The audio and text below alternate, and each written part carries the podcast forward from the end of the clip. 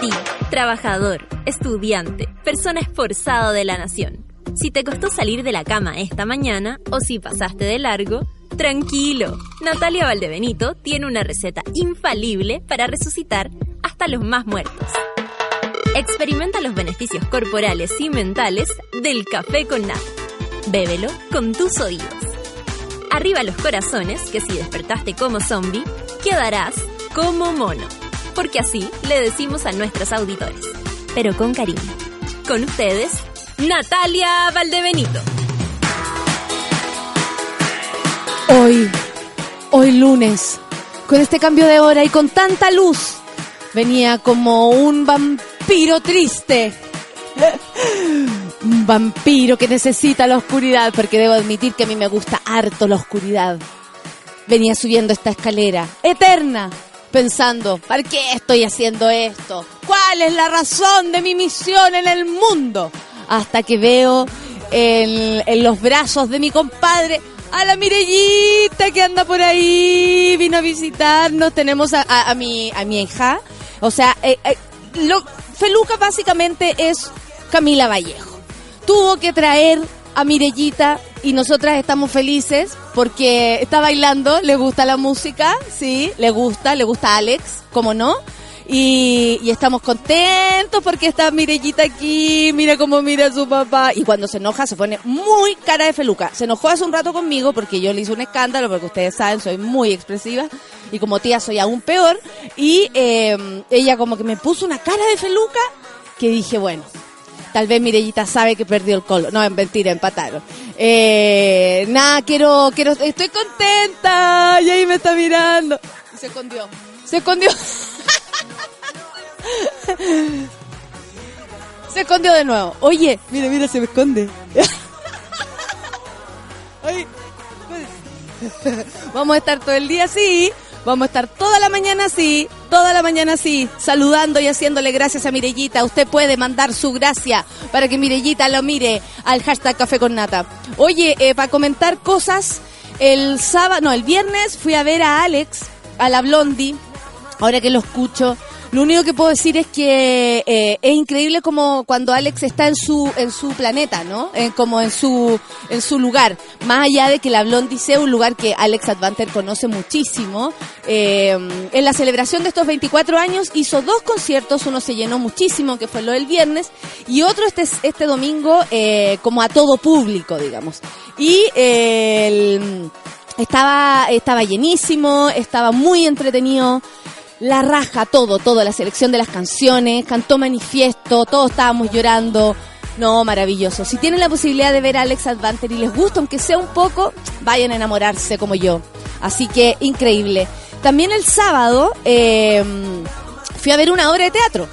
Fui a ver la obra de teatro. Eh, ay, ay, ay. Se llama en la última de los Surinam, en la última de los contadores auditores y eh, la raja. Ahí les voy a contar más, pero igual les quería adelantar eso, eh, que, que fui a ver esa obra. Vayan a ver Surinam, básicamente porque eh, uno está frente a un trabajo de gente que de verdad dice aquí vamos a hacer lo que queramos con nuestros recursos. Yo les cuento que los contadores auditores son una compañía de teatro de dos diseñadores teatrales, entonces el diseño, el cómo ellos exponen las formas, las asimetrías, las simetrías, la, la- profundidad, por ejemplo, del escenario, es muy increíble porque lo hacen también a través del, del, del vestuario. Y esta obra, en particular, tiene la gracia que hay, una conexión muy fuerte con la realidad. Hay referencias, por ejemplo, con eh, series de televisión, series de Netflix, básicamente, eh, o series de, de- del cable, HBO, etcétera. Eh, maravilloso, no sé, a mí me gustó mucho el trabajo y tengo que destacar el trabajo de las dos actrices.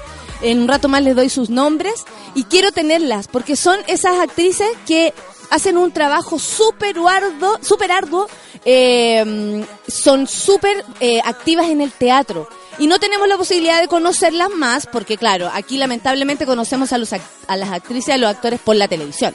Entonces, quiero destacar el trabajo de esas dos actrices, en un rato más les doy sus nombres.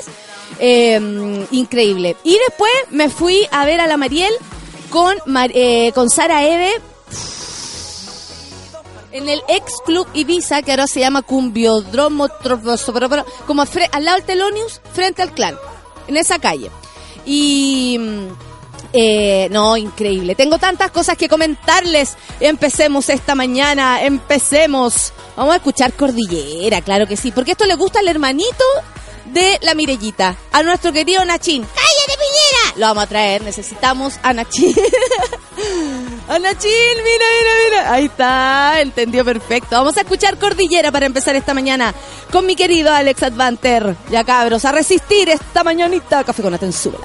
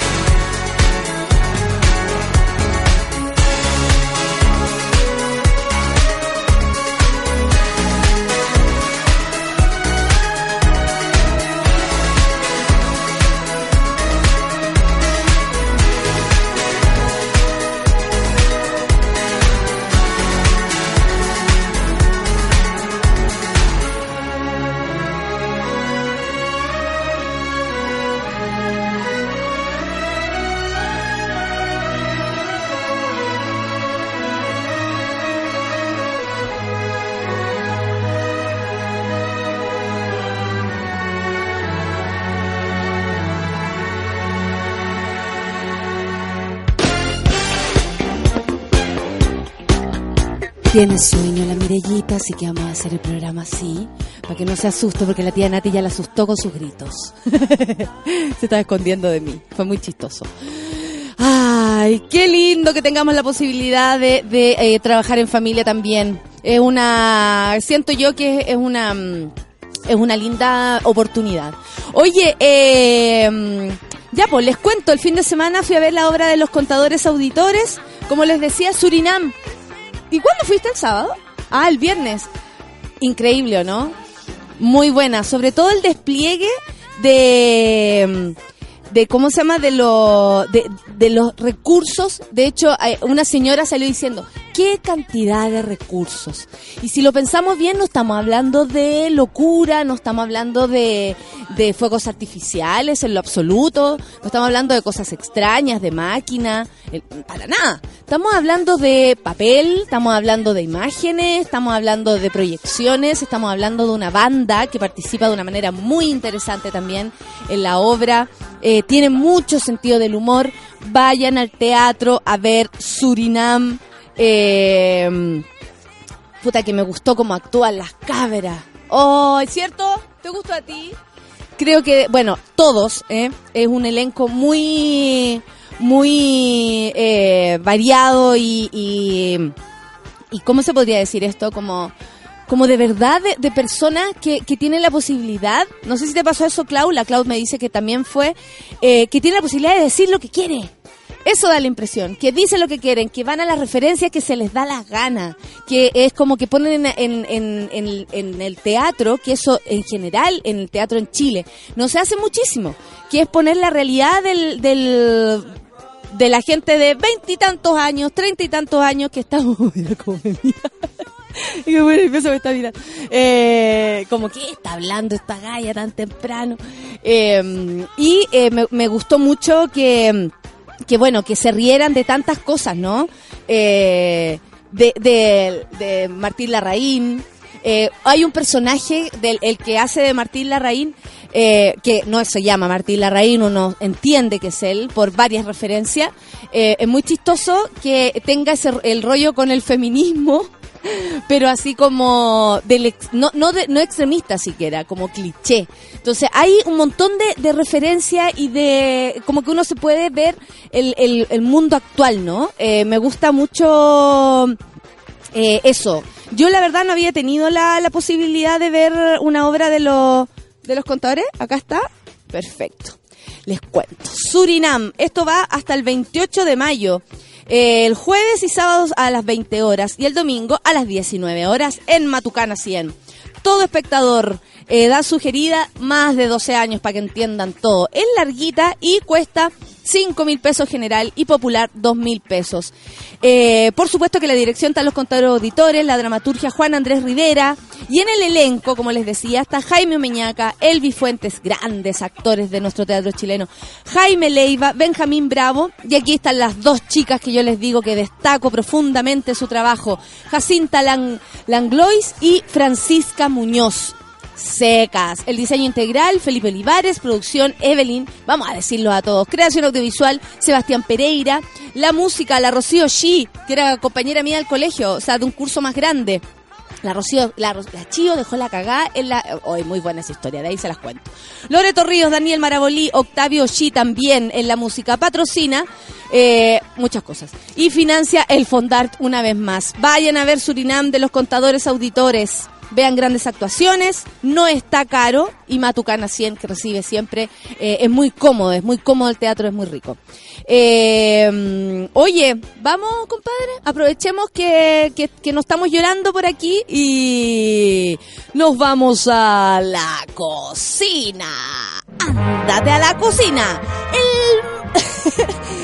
el momento en que hablamos de fútbol sin siquiera saber de fútbol, excepto y sin siquiera salir de, y ni ver el partido. Eso es lo más importante. Estuve buscando un himno, el himno de del equipo azul y buscaba himnos que hablaran de fútbol o que hablaran, por último, de una universidad. No, encontré uno que hablaba de un guan que viajaba, así que no voy a poner ningún. ¿En serio? Un guan que viajaba, no sé.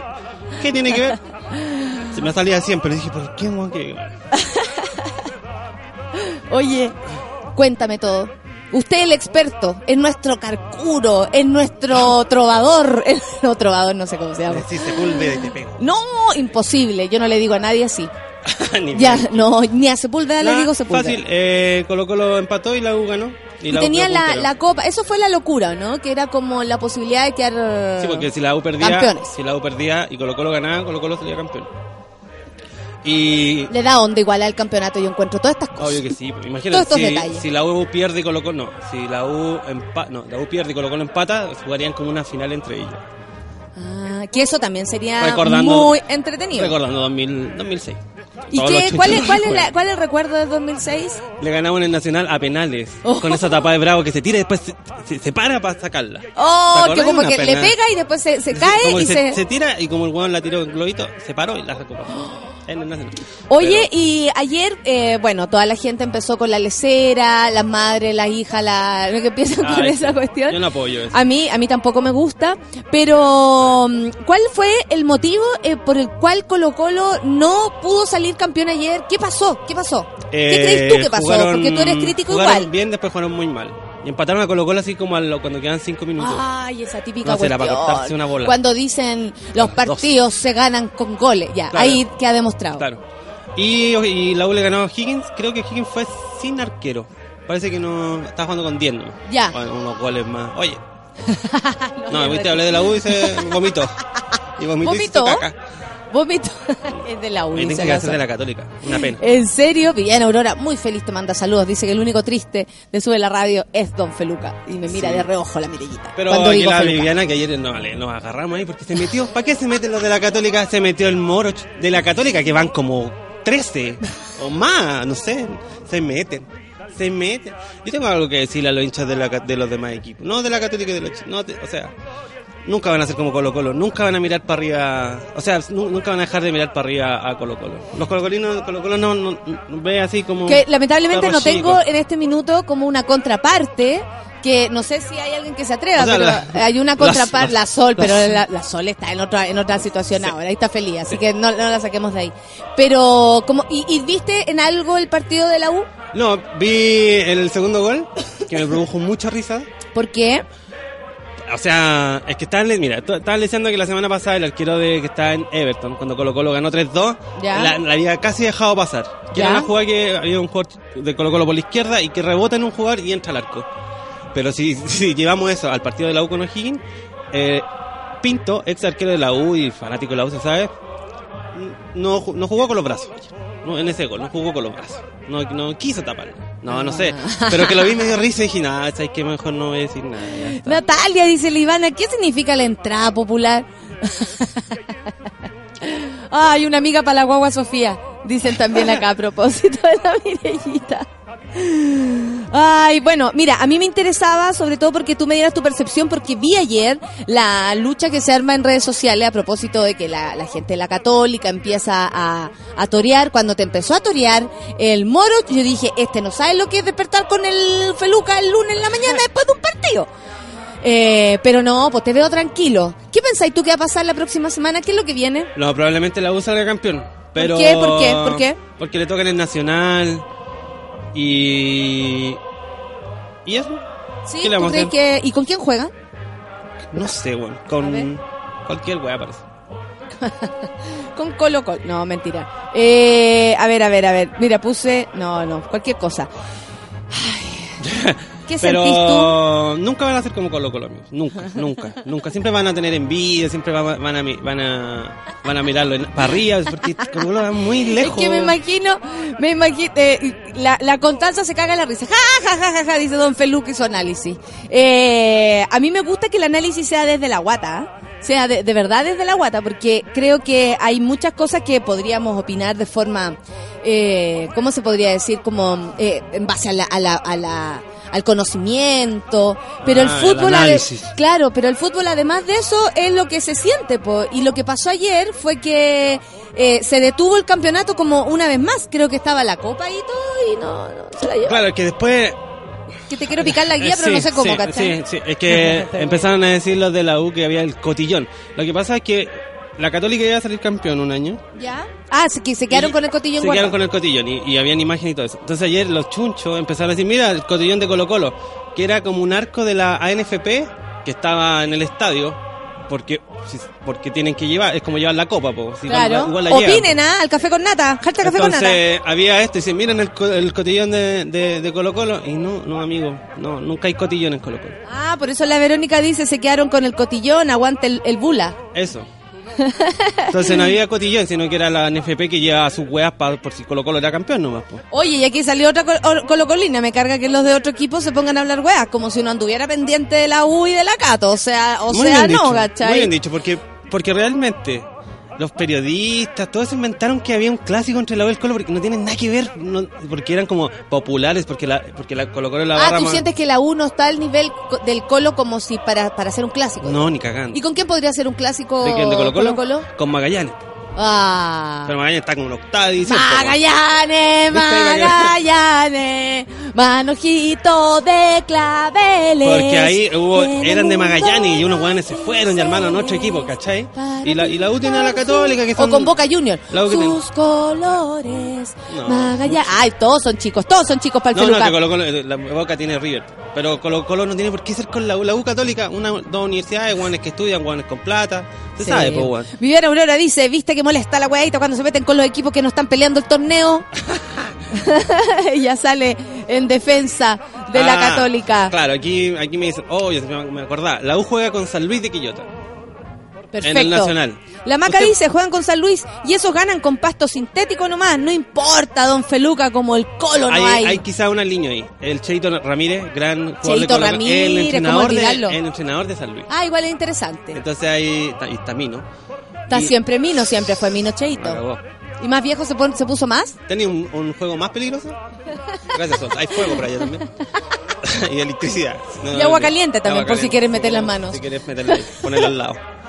Y, entonces está ese niñito que el Cheito Ramírez. Jugando al suicidio, la, la Sol con la Mirellita. La Sol, si ella tiene problemas Tranquila, de Maca. suicidio, no, no, no Tranquila, Maca, no creas, no creas, ah, no creas, es un juego nada más. Van a caer rodando. ¿Quién se suicida? ¿Quién se suicida cuando está jugando? Nadie, po. Oye, eh, bueno, está por aquí la Patricia Cotter que me dice que, que bueno, el clásico es universitario y no hay más. Y no hay más. Perfecto, entre la Católica y la U. Entonces, igual tenéis clásicos de Colonia, o sea, eh, Audax, Un- Un- Unión, o tenéis clásicos de La Serena y Coquimbo. Gua- eh, allá en, en la quinta región también. Guachipato. Y en la quinta región también, po. Sí, Wander con Everton. Claro. Pero Colo Colo era Magallanes y los periodistas inventaron una weá. Colo Colo le lleva 18 copas de ventaja. ¿Se a puede apunar los del Colo? Yo lo pregunto porque los Felina lo hice así como asegurándolo, jugando con Cobresal.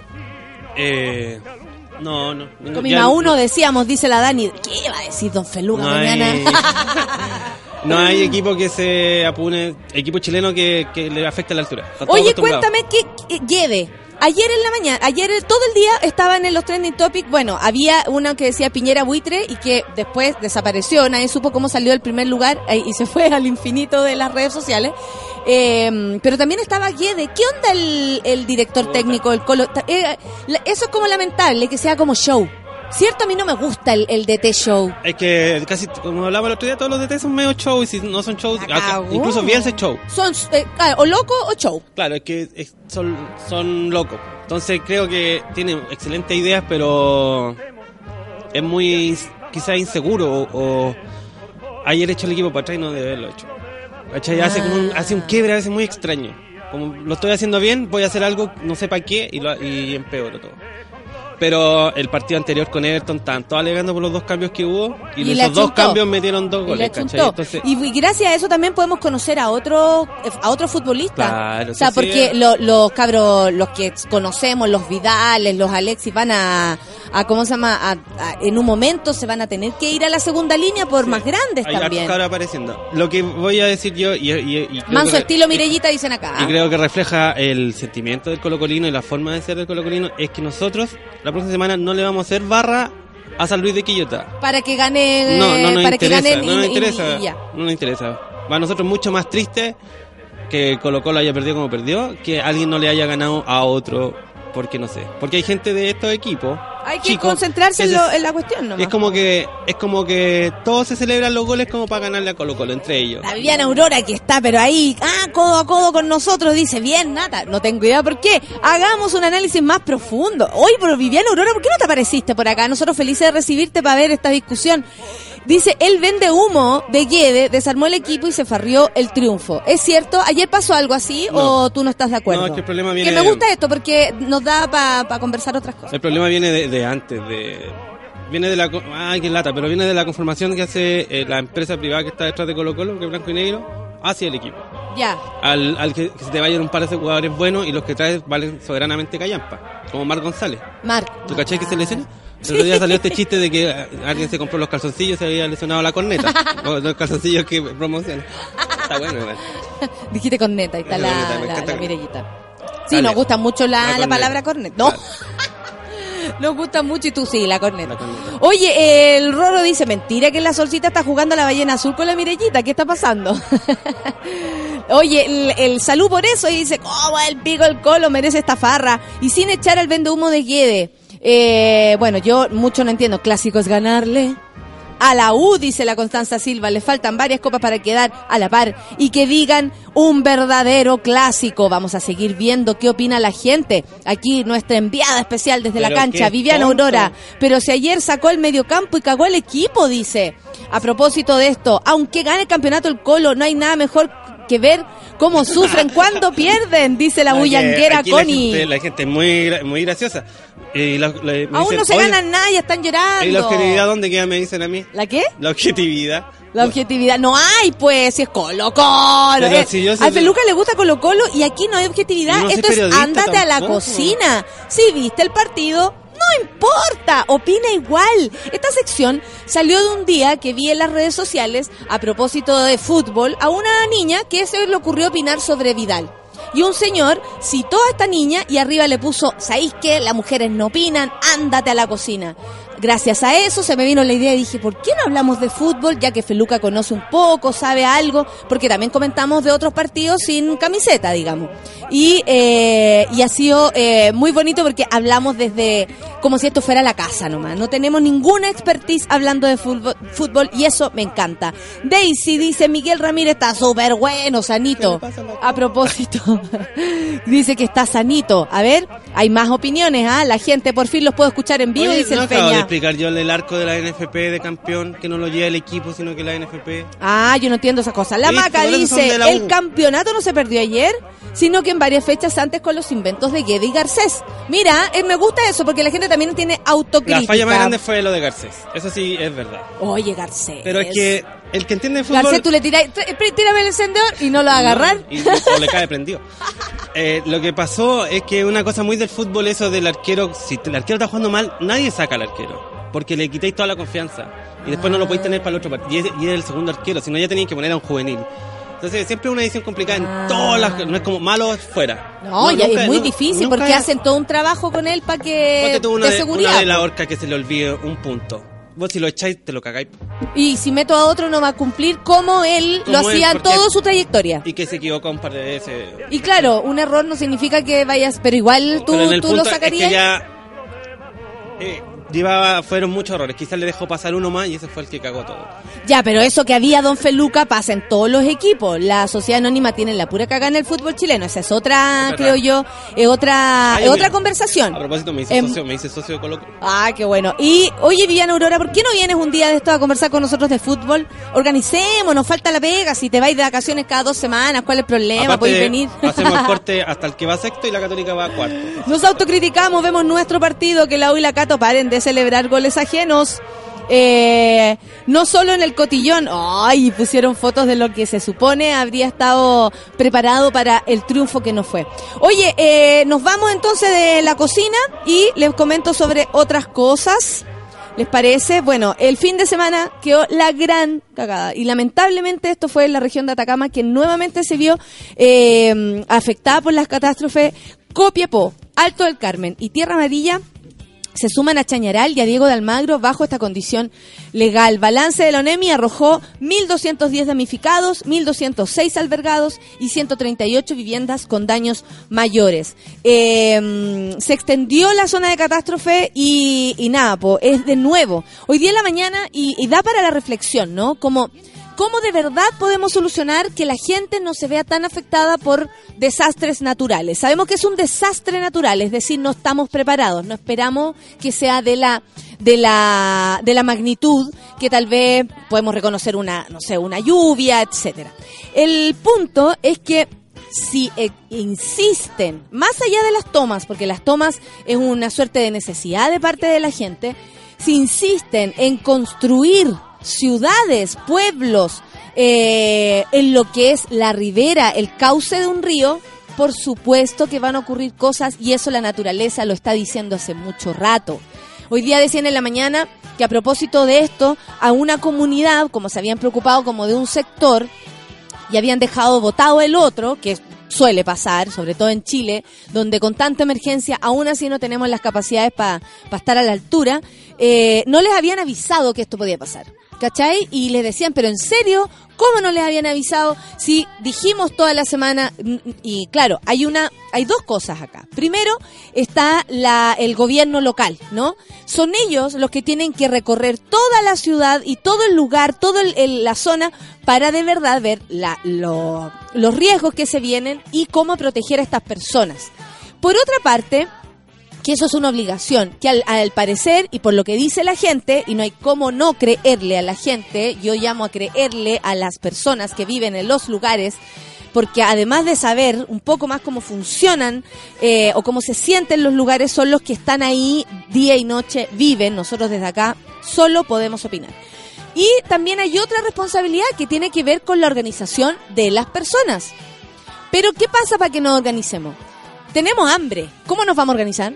No tenemos pega. ¿Cómo nos vamos a organizar? Eh, no, no, no vivimos en un lugar digno. Digno vivimos, no sé, 10 personas en un lugar pequeño, por ejemplo. 10 o no sé, 15 personas en un lugar muy pequeño. Entonces, claro, uno puede decir, oye, pero si la gente se le informó, si la gente se le dijo, o cómo no cacharon que una lluvia podía significar lo mismo que pasó en el 2015. Bueno, falta educación de, en este aspecto falta también que la, la, la, ¿cómo se llama? El, perdón, la, eh, no sé, en la planificación de una ciudad no esté, por más que la, la, la sequía, por ejemplo, haya llegado, no se puede pensar que esto termina aquí. O sea, decían, algunas personas se mostraban contentas por la cantidad de agua, porque decían, con esto vamos a poder sobrevivir un buen rato. Es una comuna que ha estado, pero castigada por la, por la sequía. Sin embargo, al estar castigada por la sequía, desde el 97 que no llovía de esta forma, em, se acostumbran a vivir de otra manera y se ocupan lugares donde no se debe construir. Entonces, claro, se arma ahí una, una gran cagada. ¿Qué se necesita? Así como a, vista de, de, lo que nosotros estamos observando desde acá y con mucho respeto. Primero que todo, que el gobierno local, que las alcaldías, eh, las juntas de vecinos, etcétera, exista conexión, exista comunicación, para que de verdad llegue la persona indicada a decir, hey, aquí puede ocurrir algo, abandonen sus casas, vamos al albergue, esperamos que pase esta lluvia, nadie corre peligro, nadie queda tan traumado y eh, podemos avanzar y solucionarlo. Pero por otra parte, la gente también es súper porfiada y frente a las cosas materiales tiene un apego tan grande por el hecho de haber luchado tanto por conseguirlo, que también no es llegar y decir abandonen sus casas, dejen que pase el barro, ustedes no podrán hacer nada para impedirlo, es muy difícil. Entonces lo que necesitamos es educación. Educación, esa es la palabra que nos va a conectar siempre educación. La información que se conoció durante la ONEMI, em, o sea, perdón, durante la entrega de parte de la ONEMI de un nuevo balance respecto a la emergencia provocada, bueno, eh, Ricardo Toro, el director nacional de la ONEMI, confirmó además que hasta la fecha hay 1.210 damnificados. Eso es mucho. 1.206 personas albergadas. Después de 36 horas, dice, se ha acabado este evento meteorológico. Ya está más normalizada la situación en Coquimbo y estamos también en Atacama, donde se presentaron eh, problemas mayores. A mí me, bueno, eh, se van a llevar, hay personas que como siempre hemos visto, reclaman que no hay, eh, no están las retroexcavadoras que son las que necesitan para sacar el barro. El barro después se pone duro y cuesta más sacarlo aún. Y aparte expele un polvillo que hace que se contamine todo y que todo eh, más insalubre y más eh, difícil de lo que ya estaba. Miren, hay páginas para colaborar de la forma que sean. Probablemente se necesitan manos. Si están en la zona, traten de ir a ayudar. Eh, en fin, o sea, ¿qué podemos hacer nosotros? Y en el caso que en algún momento nos encontremos en un, en un lugar así, eh, viviendo en, en un lugar de riesgo, informémonos, informémonos. Yo sé que hay muchas personas viejitas que no les podemos decir, oye, pero ¿cómo no revisaste el mail? Y eso está bien, y ahí la comunidad también tiene que estar a la altura de estas personas que no tienen conectividad. También podemos hacer algo por eso. Así que nada, pues prevenir, por supuesto, eh, y e informarse y los que se puede y los que puedan ayudar aún mejor. Oye, hubo un ataque informático. ¿Cachaste eso? ¿Tuviste algún problema? Eh, no, fue- no llegó para Ridículo. acá, ¿sí? Fue como en España, ¿no? Como en Eh, había, sí, po, pero también había como el miedo de que fallara lo, el, el Red Bank. Esta cuestión como para Ah. pagar por red compra. No me, no me gusta decir marcas, pero no sé cómo decirle. Y Transbank, creo que se llama esa cuestión. Eh, a mí no me pasó nada, a nadie le pasó nada, pero había que estar atento al, al ¿cómo se llama? Al, al- a lo que iba a ocurrir. Las explicaciones, dice, Daniel Torres, experto en ciberseguridad que se desempeña en la forestal maciza, eh, evitando este tipo de ataques, dijo que la situación se trata de ransomware, que es distinto y funciona de manera diferente a los virus, encriptando archivos que luego de un pago pueden ser liberados. O sea, esto es con pla. El experto comentó que este ransomware es el primero en aprovecharse de una vulnerabilidad de Windows detectada el 14 de marzo que ya contaba con un parche y que le ha permitido, a diferencia de otros, extenderse más de lo habitual en el sistema interno de la compañía y llegar a países latinoamericanos. Este señor Torres aseguró que la mejor forma de protección ante estos ataques es el resguardo de la información en línea, ya sea respaldando el trabajo por días o sincronizando su respaldo, es decir, que uno lo guarde constantemente el material en no sé, lo que tú tengas en discos duros externos para que no se estropeen con los virus. Eh, respecto de los daños, aseguró eh, que esto dependerá del valor que la empresa dé a los archivos afectados. O sea, si son importantes, por supuesto van a tener más valor y más problemas para solucionarlo. Si la información no está respaldada y no se paga dentro del plazo que se otorga, el valor se encarece y los archivos se pierden, a excepción de que sea un ransomware antiguo que ya tenga solución, pero este no sería el caso. Por último, el señor Torres recuerda que estos ataques también afectan a personas naturales y son muy comunes en Chile por lo que recuerda la importancia de mantener el Windows actualizado. Yo no tenía idea de eso y a mí si hay algo que me cuesta es actualizar. me da, no sé, me da lesera. ¿Vamos a escuchar musiquita? Ya, po. Son las 9 con 41 minutos. Yamiro Cuey. Yamiro Cuey, O aquí Ramiro estamos. Cuey para los amigos. Claro. Ramiro Yacay. Vamos a escuchar a Yamiro Cuey aquí en Café con Atenzuela.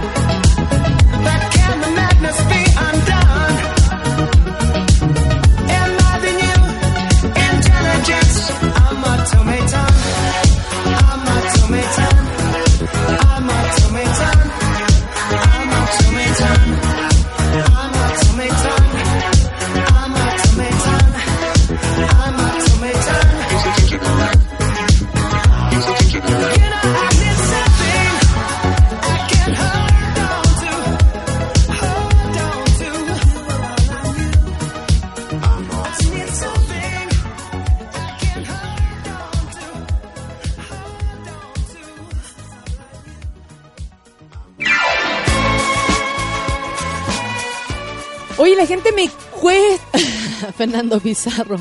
Solo me queda llorar. a propósito de todo lo que está pasando en el fútbol chileno. Oye, le volvió la internet a todos los hinchas de la U. A todos. Sí. Constanza Andrea dice, hay abandono de deberes desde intendente para abajo. Llegaron recursos después del aluvión del 2015 que no se utilizaron en prevenir. Gracias, Constanza Andrea. Me gusta este lado de la realidad que me estás mostrando. Porque no tenemos cómo saber. Estamos lejos. Blanca dice, hola, acá despertando en el día de mi cumple. Blanca, un beso para ti en tu cumpleaños. Dice que está a la espera de la Rafa, eh, así que le vamos a pedir que te salude, pero más allá de eso, te, te dedico este día, espero que seas feliz y que sea un lindo día y empiece tan lindo con este sol, por lo menos acá en la zona central. Carolina Pino dice, hoy será otro día perdido por el hackeo telefónica, ahora hay que dejar en el hospital los PC para que los parchen. Imagínate lo que está pasando, Carolina Pino me informa. Dice el Alfredo Romero, nosotros aquí en la oficina estamos sin hacer nada por el ciberataque en España. ¿Dónde está tu oficina? ¿De qué estás hablando? ¿De eh, en qué trabajan? Como para hacernos una idea hasta dónde fue el daño, ¿no? Rorro dice, había mucha gente que venía recién parándose después del aluvión del 2015 y le ocurre esto. Claro que sí, Rorro, por eso es tan importante que aprendamos de lo que nos pasa, si no, imposible que sepamos eh, cómo reaccionar a la, a la siguiente vez. Tenemos que aprender todos. La autoridad y las personas tenemos que aprender. Esto es eh, un eh, se hace en conjunto. Imposible que solo sea la autoridad la que nos salve la vida. Imposible. Y aparte, más que imposible. Eh, un saludo para el terrible jefe DJ Néctar que escucha el café con nata con nosotros. Sustancia rosada buen y dice, y no lo cachaba que nos regala una sopaipa. DJ Néctar. DJ Nectar. Eh, ¿A quién más tenemos? Ser mujer no significa ser madre, claro que sí. A propósito, ayer del Día de la Madre, Natalia Medina dice, Oli, oye, no sé por qué se me corta la transmisión. Acá, da, da. Eh, sí. Te la hice creer. Saludos. Te lo hice creer. Por acá todos los vecinos comunicados y ayudando en lo que se pueda. El Seba es de la zona de que está afectada y mm, eh, los monos se preocuparon por él. Tan lindo cuando se empiezan a comunicar entre ustedes y además podemos hacer comunidad, amigos. Muchas gracias por ayudarme con esto. Jorge Llanedel dice, te escucho en el auto saliendo del Quisco a Santiago. ¡Ay, qué rico! Solamente estar ahí a esta hora. Solamente estar ahí me, eh, te siento demasiado afortunado, amigo. Eh, ¿Qué dice? a ver, terapia grupal, dice la Rafa. Sí, ya viene en camino. De hecho, te dejaron aquí un regalito. Vino nuestra querida mm, amiga a dejártelo. Eh, qué cosa más hermosa la Mirellita, dice la Miriam. Los escucho en el futuro. En una hora, ¿sabían? No hay novedades por si acaso. Oye, cambió la hora y afecta igual un poco. Anoche yo me desvelé y hoy día en la mañana de, levantarse con tanta luz, la verdad que me dejó, pero loca. No entiendo nada de fútbol, dice la hobby, pero que gane el mejor. Oye,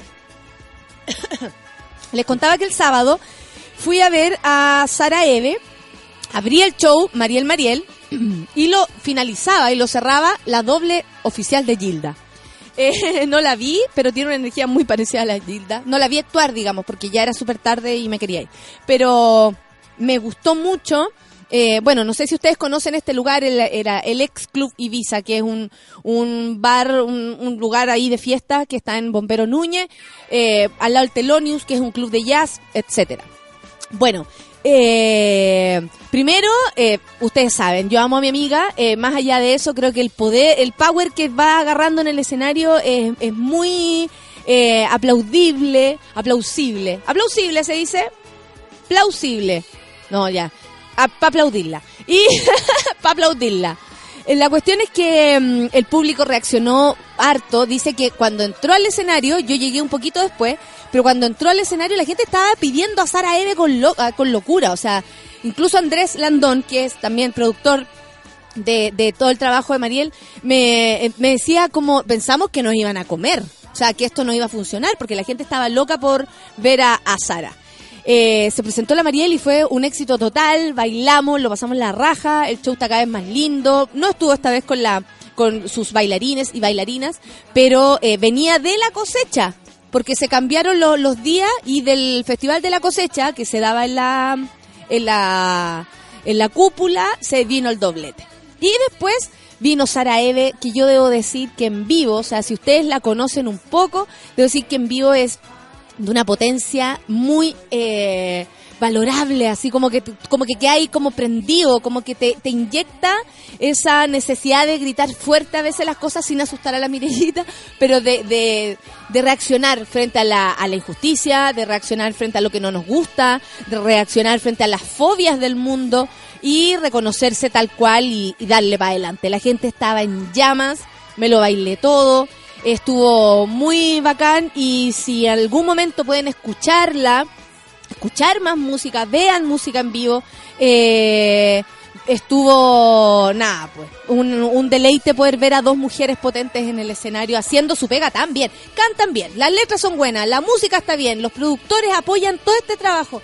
La raja. La raja. La raja. Cuando ustedes vayan a ver a su artista favorito y hay teloneros, véalos tranquilos, disfrute, quizás le guste un par de canciones. ¿Cuál es el problema de ¿Cuál es eso? el ¿Qué problema? le pasa a la Cáchate gente? que una vez en Concepción, yo estaba con los haces falsos y estaba Francisca Valenzuela. ¿Ya? Que puede no, no diferenciarse tanto, no es como una sonoridad distinta. Claro, y no es un- y, y las fans de. Francisca Valenzuela, sabiendo que ella salía a las 9 de la noche, Estaban pifiando. pifean a las... ¿Por qué no disfrutan? Bueno, son 20 minutos, bueno. Es que yo creo que tiene que O ver hora, no con, sé. con esto de que no sabemos, Feluca, participar de la cultura. O sea, tenemos la sensación de que por 7 lucas tú me tenés que dar todo y más. o por 20, o por 35, da lo mismo. Cada uno le pone su valor porque 7 lucas puede No. valer tanto en el bolsillo como Y 35 dame lucas. lo que quiero. Y dame lo y que el quiero. concierto de Paul McCartney, que duró dos horas y medias, no me gustó porque no tocó una del primer disco, la OB de Wings con la con. Porque tocó las puras conocidas, no sé, cualquier hueá. Cuando vino Madonna a Chile, ella siempre le decía a un fan, ¿qué canción querí? ¿Qué canción querí? Y después hacían este juego y la tocaban. El chileno le pidió una canción del año 78 de los demos de no sé quién para que la tocara. Y los chilenos y valen callampa, le dijo la. Madonna. Sí, sí, como eso quieren, me acuerdo. Dijo, eso ¿Y eso en serio? ¿En ¿Querés que- serio? Y todos los demás, ¡no! Bueno, sí, po, eh, yo creo que nos falta mucho esa cuestión como de curiosidad artística. ¿Cachai? Como de decir, uy, no conozco lo que estoy viendo. Eh, a ver, esperemos, me tomo mi copete y llego lista a escuchar a la, a la persona que estoy esperando. Pero esta neces como el, el- Es que a mí me el- gusta esto y me gusta esto, ¿no? el otro día, a propósito de que fuimos a la Blondie, yo fui a la Blondie después de haber actuado hace dos semanas atrás, entonces uno como que reconoce el lugar y se da cuenta, como, esto estaba así, esto era así, ¿cachai? Como Claro. está ahí desde el público, lo ves desde otro lado. Y, y claro, eh, nosotros empezamos, por ejemplo, mucho más a la hora que lo que empezó Alex. ¿Cachai? Hacíamos ese análisis. No estoy comparando los públicos ni nada. Pero hacíamos ese análisis. Nosotros teníamos por horario nueve y media a 10. Eh, la gente de la Blondie eh, dijo, esto va a ser a las nueve y media, para que la gente llegue con anticipación. Porque si tú le dices a la gente, esto va a ser a las 10, llega a las nueve y media. ¿Cachai? Hay muchas personas que alegan y no se dan cuenta que a veces los teatros están vacíos esperando que llegue el público. Sí. No esperando a los artistas. Nosotros estamos una hora antes listos. Antes, por, por eventualidades, por porque porque uno se prepara, por, por la concentración, etcétera. Uno está con el rulo al final como cinco minutos anterior. Uno está listo un buen rato antes, precisamente para eso, para las inclemencias, ¿cachai? Hoy hay que apurarse, hoy hay que salir antes, etcétera. Y las personas llegan tarde. Yo estoy una crítica al, al público, ¿ah? Las personas llegan tarde y después pifean. Porque si la cosa no es a la hora que ellos quieren, ya. Y al Alex, por ejemplo, habían unas pifitas, pero poca. Se notaba que la gente estaba más relajada. Pero me llamó mucho la atención que el público que me fue a mí empezó a huevear a las 9.40. No son habituales tu público, yo vi harta gente, yo vi tu público, yo conozco de público y era era un público Que nunca ha ido a la Blondie, que, Que no nunca capta había ido a el, la el concepto bar o yo entiendo desorden. que y son gente adulta, entonces sabéis que cuando uno es adulto uno Uno quiere es pasar, uno quiere pasar menos malos ratos, no sé, porque así es la adultez, pues, no querer pasar malos ratos. Eso es la adultez al final, por eso lleváis un cojín para el estadio porque no te duele el poto, cuando eres joven da lo mismo. Claro, claro, claro. Entonces no había mucho público de eso. atado. Y no sé si el video de la horca se repitió, no, y ya está, una, aburrida. No, no Decía se buena- repitió. y de aburrida. hecho yo no tenía ninguna necesidad de mostrar el, el video. Sí. La gente se podría haber conformado con música de cualquier cosa y pusimos el video precisamente para que se entretuvieran y supieran que era la antesala del show. O sea, viene, viene, calmado, estamos listos. Y la gente empieza a pifiar. Y la verdad es que siempre que ustedes pifean porque uno no entre, ya sea por, por no demora, o sea, si uno lleva una hora y no hay entrado al escenario, a veces tampoco son problemas de los artistas, son problemas de las producciones, que a veces tienen problemas, ponte tú. El Alex se demoró un poco por una cuestión de sonido, algo Sí, así. muchas veces problemas del público, te digo al tiro. Porque Muchas no llegan. Porque no han llegado, no hay suficiente gente. Pero hay mucha gente que no sé qué, qué espera, ¿cachai? Que espera Es muy la. O sea, esa- que no están acostumbrados esa- a la recital ni a y las esa, y esa sensación de como te estoy comprando. Te estoy comprando. Así como, págame porque yo te estoy comprando. Por eso también yo valoro mucho que las personas gasten plata en uno, Sí. en, la- en el trabajo de uno. Y por eso uno se saca la cresta para que ese rato sea, pero, no Pero- te vayáis para la casa pensando, valió la pena, ¿cachai? Pero no por eso yo le debo la vida. Yo le debo eh, El show. el De show hecho- de hecho, o sea- comple- No, no sé, es raro, es raro, es raro. Ellos tienen, la gente tiene la libertad de comprar o no comprar para ir a algo. Y eso es lo máximo que pueden aspirar de, de, de ahí a las condiciones. Claro, si las condiciones son totalmente...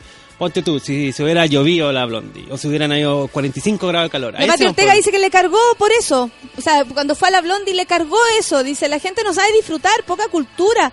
Eh, respeto, cuando vino YouTube, teloneó Franz Ferdinand. Y hubo gente que fue a verlos a ellos y se fue antes de YouTube. Yo creo que hay que, o sea, no sé, es un, ¿cómo se podría decir? Es una experiencia eh, artística. No es solamente comprar algo, un producto. Pa, yo lo quiero. Me satisface, me voy.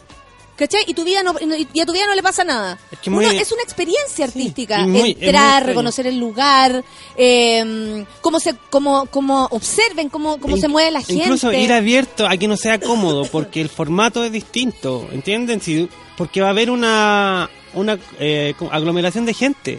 Sí. No, En ningún lugar es cómodo, porque en ningún lado. Tú vayas al Hasta banco. los teatros tenéis que hacer fila. Tú vayas al banco y hay una fila y no es cómodo. O sea, en el teatro municipal hay que hacer fila. O sea, Claro. uno puede, en, en cualquier teatro o cualquier lugar, tú para entrar, sobre todo si sabéis que la persona es popular y puede llegar a harta gente, hay que hacerlo con anticipación también, po. Sabéis que lleguemos antes para que estemos servidos, con copete, busquemos buen lugar. Y después llegan alegando, llegan tarde y llegan alegando. Llegan alegando y van a comprar las piscolas cuando ya hay 10 minutos, weón, y que Bueno, saludos para ellos. Bueno, yo lo único, atorada y nos cagó la onda. después yo lo fue único puta que quiero es eh, que las personas sientan que ir a ver una obra de teatro, ir a un espectáculo de artístico es una experiencia, no es un producto que usted compra, es una experiencia. Y ahora la Mariel me recuerda el gran slam que nos mandamos con la Sara E. Después de un rato uno se desordena y a mí me gusta, me gusta meterme. ¿Y sabéis qué? Pasó algo muy bonito. Llegaron dos tipos y se pusieron así como adelante y entre galancete y pesados, ¿cachai? Como, hola chiquilla, venimos a bailar. Ah, por todas las niñas que habían ahí bailando como locas.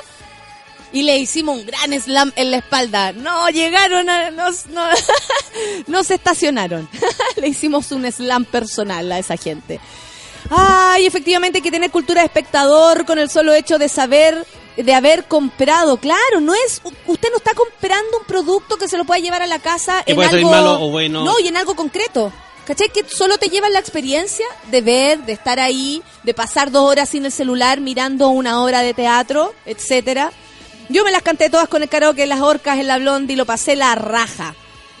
Mejor disfrutar, la gente es súper, súper angustiada, yo encuentro. Es horrible eso, te estoy comprando como déspota y desafiante, no sé, gente penca. Se dice bandija, pasa mucho más de lo que, bueno, usted, usted es de escenario también, pasa mucho, que la gente cree que te está comprando y la experiencia se le olvida. Los invito a vivir la experiencia de, de artística, cualquiera que usted elija, pero mm, tiene, es mucho más, es mucho más, es mucho más o sea, se que entiende solamente que puede pagar ser incómodo, se entiende, se entiende, pero es parte de, es parte de, es parte de la weá. ¿no? Claro. Si no está en su casa, No, siempre y va a ser distinto. parte, y después parte el show y hablan, se pasean, eh, transmiten y es como y molestan a la gente que pasivamente disfrutó desde el primer momento.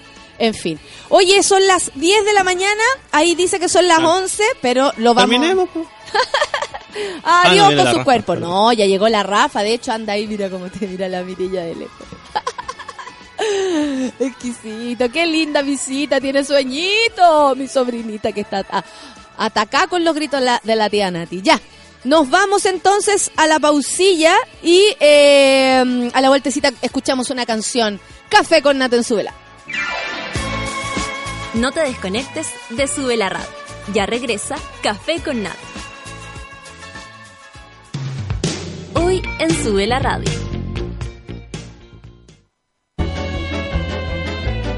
De lunes a viernes, a partir de las 13 horas, Isidora Ursúa y Javiera Acevedo te acompañan en tu break de almuerzo en el delivery de Sube la Radio. Noticias, datos y locura.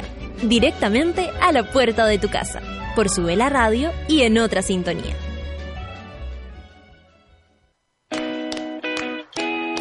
¿A quién le importa que sea lunes, cuando el reloj marca las 3 de la tarde y sabemos que Curro Guerrero le da play al soundtrack de la vida? Cada semana nos traen nuevas y nunca repetidas canciones que se grabarán en tu corazón y en www.subela.cl.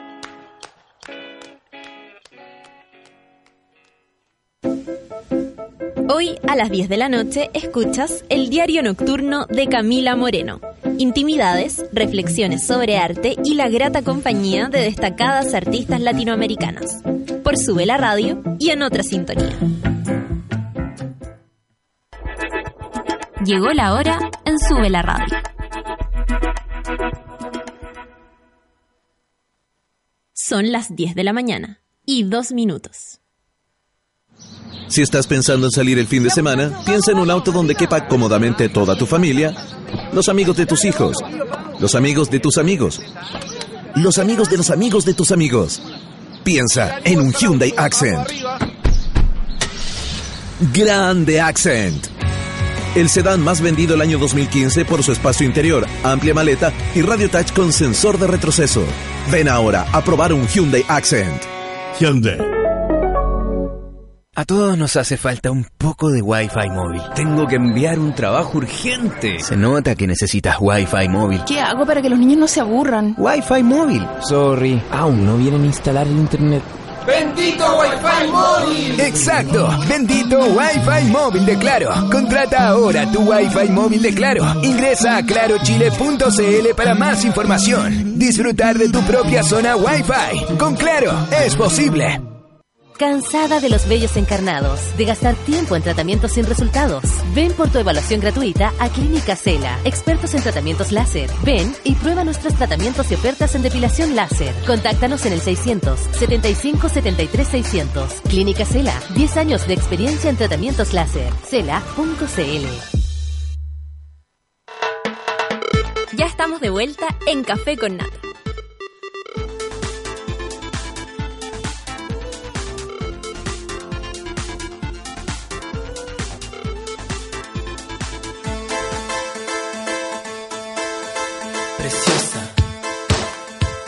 Ya pasó el Día de la Madre y si no llegaste con el regalo y dijiste, oh, ¿qué hago? Vale por, vale por, vale por, vale por una gran depilación entera, láser, axila, bigote, toda la lecera. No queremos chocolates, no queremos perfume, está lógico. La, la gente ya no quiere juntarse a comer. Entra a www.cela.cl y conoce los mejores tratamientos para regalonear a tu mamá y regalonearte a ti misma y a ti mismo para siempre. Regala amor por la piel con Clínica Cela. ¿Vamos a escuchar música? Sí, escuchamos música antes que de empezar con la mm, con la terapia del día de hoy porque la Rafa se emocionó con un regalo que le llegó y es la mamá. ¡Ah! Está emocionada. Entonces la vamos a dejar eh, un ratito que se emocione y vamos a escuchar musiquita. Esto va para ti, Rafa. Mereces todo el amor del mundo. You can run free, I won't hold it against ya. You do your thing, never wanted a future. Fuck if I knew how to put it romantic. Speaking my truth, there's no need to panic. No, let's not put a label on it. Let's keep it fun. We don't put a label on it, so we can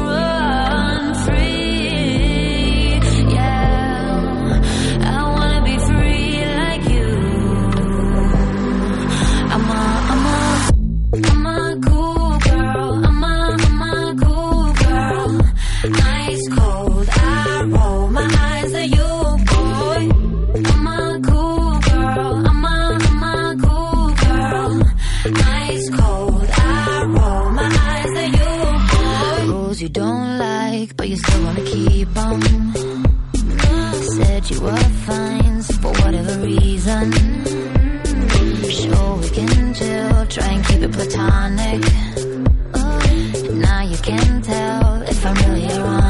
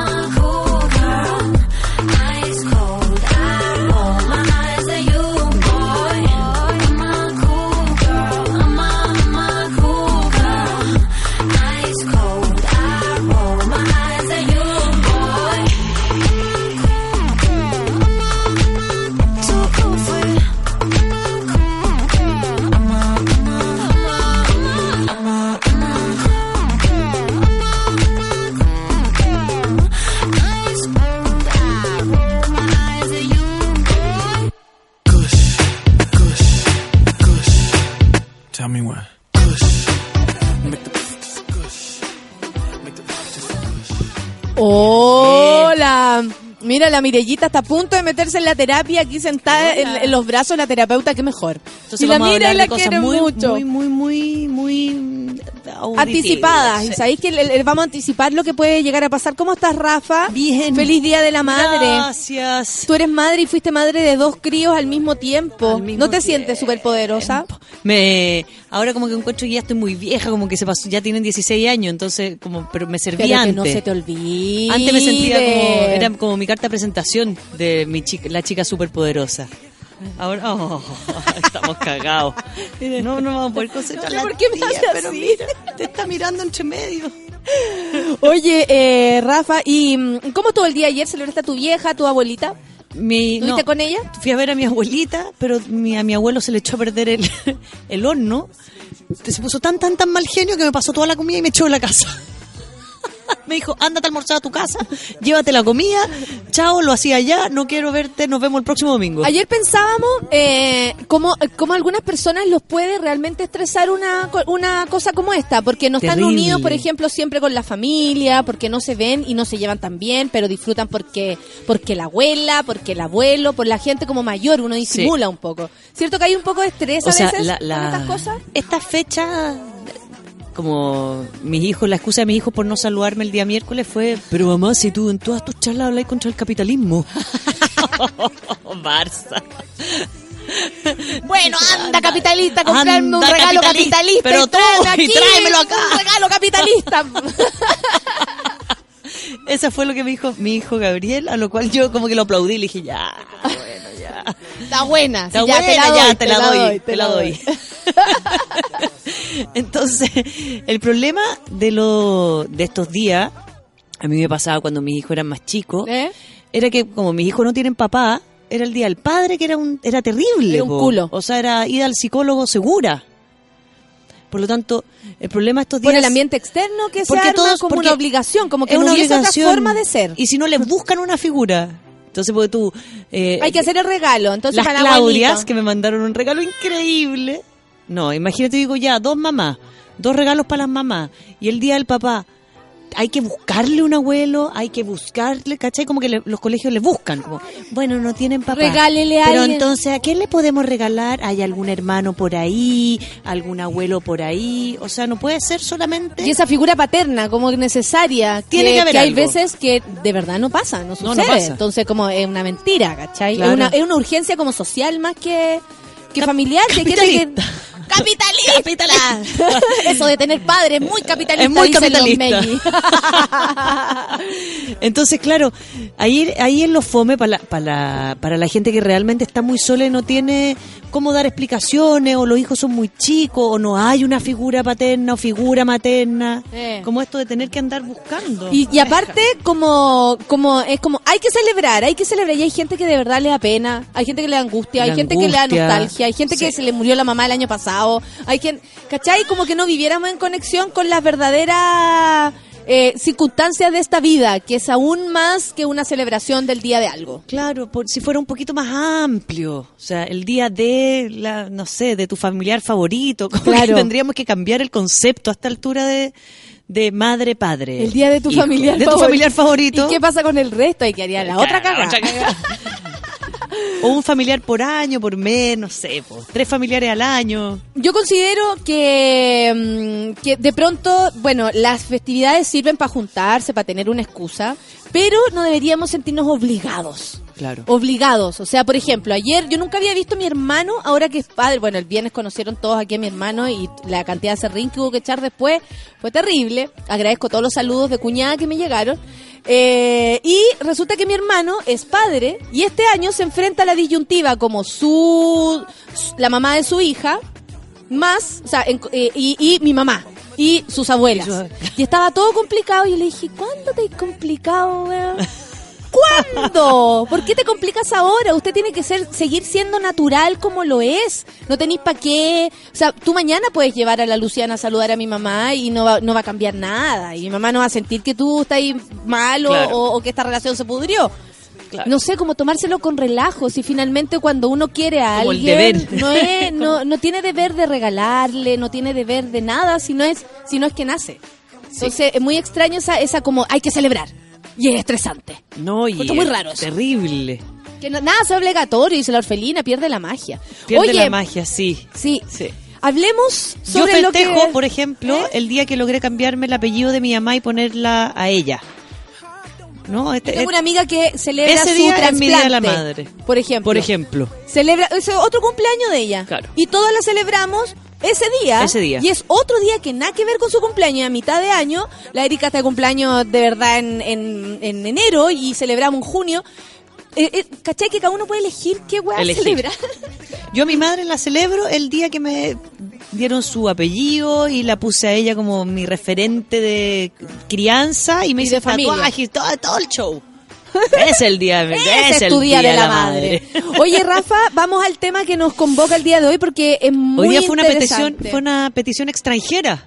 ¿Sí? Yes, Queremos tu- mandar saludos al tu- extranjero, ¿no? De tu gente que te escucha en el extranjero. Lo mismo digo, la gente que te sigue en el extranjero. pero tenemos gente de Sydney, Estocolmo, Saludos a Bélgica, ellos, a ellas. a todos. Y una de estas de estas personas que nos escucha eh, está con una dificultad y nos pidió, me pidió a mí ayuda en este tema y como por WhatsApp es muy complicado, yo le dije, ¿sabes qué? Le voy a pro- proponer a la Clau eh, hablarlo en el próximo lunes y la Clau dijo, démosle. Démosle porque además es un tema que ha estado en boga. Sí. Mira, a propósito, y para hacer un poco de historia, en el verano, yo justo estaba en el sur de Chile, en ¿Ya? Concepción, en el mismo, casi el mismo lugar donde falleció eh, Antonia Garros.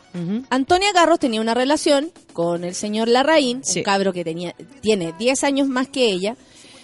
Y resulta que la relación de ellos dos, como ha descrito su madre, Consuelo, eh, siempre fue tóxica. Todos estaban en conocimiento, ella estaba en terapia, había orden de alejamiento, pero esta pareja igual se conectaba y en el último tiempo así fue.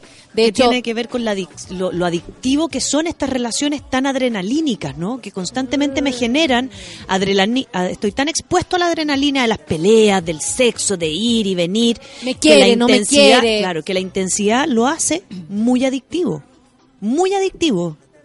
Se generan más receptores. A ver, en, en la, cuando hay extremadamente adrenalina y estrés, ¿Eh? el cuerpo abre más receptores por neurotransmisor. o sea, se calienta más, se emociona entonces, más. Entonces se- el cuerpo tiene que generar más, res- más Para sobrevivir. más receptores para enviar. Por lo tanto, ahí es donde se generan las adicciones, que a veces son eh, de sustancias o físicas. Entonces, lo que explicaba un neurocientífico que es mi nueva adicción es que hay 20 receptores para 10 10 teletransportadores. Claro. Entonces, estos tienen que generarse 20 para estos receptores. Y ahí es donde la adrenalina se dispara. Y estas relaciones funcionan mucho en eso. Por eso es eh, respuesta constante, llamo al tiro, me tienen que contestar al tiro, si no me contesta al tiro, voy para allá, si no voy para allá, si no me abre la puerta, entonces le pego la patada y si le... Tiene que ver con ese nivel de ansiedad. y además, nivel de ansiedad y una forma de ser pareja. O sea, ellos se comprometieron. No, no quiero hablar en especial del, del caso de, de Antonia, pero Ajá. lo pongo acá porque la mamá de Antonia está dando una lucha súper grande Sí. por eh, porque exista, bueno, la, que la, la, la ley de violencia Violencia. intrafamiliar no solamente tenga que ver con la construcción de la familia, sino que en todas las relaciones que nosotras y nosotros podamos tener. íntimos. Vínculos, es decir, Sí. en el pololeo. ¿Cómo nos protege eh, los pacos en el pololeo? ¿Cómo nos protege la sociedad cuando estamos en una situación, comillas, no formal? Claro. ¿Cachai? Y, y bueno, gracias a eso, gracias a Consuelo, que ha dado la pelea desde el primer día, desde que Antonia no está, eh, se ha empezado a hablar de esto y me parece que es súper necesario. ¿Qué te parece a ti, Rafa? Bueno, O usted sea, sabe más, pero... Una de las cosas que me, me- me valoro mucho de esta maravillosa mujer es que ella está igual que todos los que han dado las grandes luchas, las Claudias, etcétera, la Erika Montesino, es visibilizar. Ahora, lo bonito de Y que con todo lo que esto significa. Con todo. Porque eh, Consuelo O sea, ha sido súper una- tajante en que la familia del tipo, por ejemplo, no ha demostrado ninguna ayuda, que hablan mal de su hija muerta, que hablan mal de ella. O sea, además hay una, mm, una Al igual que con Nabila, de ¿no? mierda al- alrededor que juzga a quienes piden justicia, que juzga a quienes son las víctimas. Sí, porque de alguna forma buscan una razón para que la víctima Sea responsable de que le responsable de algo. De lo que le pasó, de cualquier que manera. estaba loca, que la familia no sé qué, que Nabila era buena para el hueveo, que lo que sea. Mm. Pero justifican. Ahora, ¿qué nos trajo este caso hoy día en particular? Es un pariente de una persona que violenta. Ah, Ah, perfecto, entonces, desde la familia de... desde la familia de, de la un persona agresor, violenta, de un claro. agresor. Perfecto. Entonces ella dijo, Es súper distinta la forma. ¿ah? muy distinta la forma, porque tiene que ver con cómo ayudo, Sí. ya sea, ponte tú, ah, y tu hermano, y, tu- oye, y tu hermano. Terrible, mi esto, hermano. Terrible, tu hermano. Dejaron, dejó la cagada mi hermano aquí. Es como, claro, si tú te das cuenta, Natalia, que tu hermano en este caso... eh, Le hace daño a le su hace pareja. daño a su pareja. Me Entonces- muero y dejo la cagada, igual. ¿Qué, ¿Cómo hace uno para finalmente poder hacerse cargo de eso, Ayudar a las dos personas. ayudar a las dos personas, ¿no? Sin que finalmente genere... un- Porque lo que pasa ah, para los dos lados, ¿no? O sea, tú te seas eh, el que quiere, si quieres ayudar al que violenta o al que está siendo violentado, la primera re- reacción suele ser el arrancarse o irse o negarlo, entonces te sacan del, del escenario. Mm. El que está intentando hacerse cargo queda fuera del escenario. Porque se está metiendo, porque no sabe de lo que habla, Porque, los problemas de pareja son de pareja. no te metas en la intimidad. O la persona que te Oye, comentó- eres el hermano de, eres la hermana de él, ¿cómo lo vas a acusar? Claro, como esa, esa cosa moral así, como por añadidura, porque es tu hermano, filo. Exacto.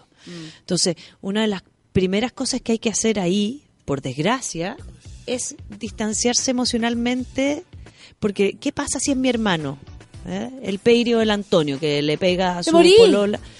Pero no, yo no podría muero, dejar de reaccionar. ¿Pero qué hago? O se va preso, Sí. porque le ha te- terminado forrando a ella y ella con todo derecho va a tener Y que porque si alguien le pega a alguien y le pasa algo malo, le va a pasar, o sea, le pega a un hombre, le podría pasar lo mismo si le pega a una mujer, fin. O sea, es Fin. como, no, no, no es porque sea mi hermano y yo lo amo profunda. Sí, me va a doler más. Me va a pero no más. veo por qué yo no tenga que denunciar algo así, menos para proteger a alguien. o denunciarlo o ayudar a la pareja de esa persona a moverse. Ahora, ¿qué es violencia? Porque la gente empieza igual que con los abusos. Es como, ¿y cuáles son los niveles? Como, ¿cuál, ¿Qué tanta violencia Qué hay que meterse? eso, qué increíble eso, como, como también se juzga eso, pero oye, pero si no es tanto, si le casi que si le pegaba poco. Sí, no le pegaba tanto, eran unas peleas como un poco más arriba. Fin de semana yo subí una, eh, resulta que hay un tipo en internet que me está molestando hace como un año. ¿Ya? Eh, y el gallo yo lo tengo ahí, pero él habla mal de mí, me trata de alcohólica, dice un montón de cosas. eh, ¿Con está foto? enfermo, está enfermo, sí. Está enfermo. Y yo puse así como, ¿por qué una persona hace eso? Si aparte soy tan de mierda, ¿para qué? ¿Por qué me da tiempo? ¿Por qué invierte tanto tiempo? Claro. Claro. Y, y no, no crean que fueron menos las preguntas que me llegaron. Y a ver, ¿y cuáles son los argumentos para odiarte? ¿Y qué hiciste tú para que él, bueno, si usted molesta a los hombres, bueno, si usted me dijo no sé qué cosa, y yo así como, ¿en serio? Porque yo a él no lo he ofendido en lo absoluto. A lo más le dije en un momento, ya corta ¿Qué le hueveo. pasa a este país? Perdón, déjame hacer una pausa, weón. Pero, Te la dejo ahí, pero, precisamente por ¿Qué eso. le pasa a este país con el sentido del humor? Hasta Donald Trump va a Saturday Night Live que lo huevean y lo huevean y lo huevean y va y pone la cara y se ríe de sí mismo en un espejo. Pero ¿qué le pasa a la gente? Yo estoy ahora así como... Yo... eh, eh, con lo de Daniel Alcaíno ya como que me ya me sobrepasó. Bueno, es que lo que Como pasó también me con lo- sobrepasó. ya, es como, ah, eh, yo tengo una talla de hombre, entonces los hombres me, me pueden insultar. No hay, no hay No, sentido- no, no. ¿Qué te Y sabéis lo que pasa? entre más que el sentido del humor, uno puede decir el chiste es malo, no tenéis por qué reírte del físico de la gente. Y eso yo encuentro que súper, eh, está bien. Está bien porque son cosas de gusto. Como, oh, ya, de nuevo, es como reírse del- de, no sé, de los enanos, es como reírse de los síndromes de Down. O sea, eso ya, ¿en qué cabeza cabe que uno se puede reír de esas personas? ¿Cachai? A mí, a mí, como comediante me pasa eso. Pero por otra parte, creo que se hace una suerte como de justi- ajusticiamiento por las burlas del mundo en base a los comediantes, cuando lo que se está mostrando, o lo que muestran incluso, en este caso, Pérez Cecilia, que es una víctima muy oportunista, ¿cachai? Claro. Entonces, ¿de qué forma, cómo te creemos? Y bueno, más allá de eso, la violencia no tiene que validarse desde ningún punto, ¿cachai? Es como, a mí, tú. a mí ayer me atacaron también por lo que le pasó a Cecilia Pérez. ¿Yo qué tengo que ver con esa muerta? Aparte, No me cargues de esa muerta a mí. A mí Una mina me dijo, ¿qué habrías dicho tú? Eh, ¿Qué habrías respondido? En vez de como lo que hizo Alcaíno. Yo le dije, yo no habría hecho el chiste. Es como... No sé, sería, ese son chistes de pregúntame él. eso. pre- o sea, ¿Pero qué habría hecho yo en el lugar de Alcaíno? Hago lo mismo que Alcaíno, me disfrazo de monga hasta el final. Lo que él hizo como comediante es perfecto, Es perfecto. amigos. Es perfecto. Dio hasta el último, así como, ¿me queréis huellar? Hasta y lo dijo, el no, último lo y- voy y a hacer. Es más, y entregó. Es perfecto, como una comedia perfecto. Hasta, hasta es un gesto de amor hacia su público y les explicó por qué. Sí, Explicó por qué. Bueno, más allá de eso, la Pero violencia la no está justificada desde ningún punto, pero inmediatamente se recibe. Sí. Uno dice, oye, ¿por qué este gallo me molesta? Porque te lo merecís, maraca. Inmediatamente. Por ejemplo, ok, tenemos a Cecilia Pérez, que le dicen fea a. Cecilia Pérez que le dijeron que no era agraciada y le molestó mucho. No bonita. Pero en Viña, cuando no me acuerdo qué comediante empezaron a tirar talla sobre el abuso que había se- se- eh, que le habían hecho a la Nati y con el chiste de buena Nati en Viña, todos callados.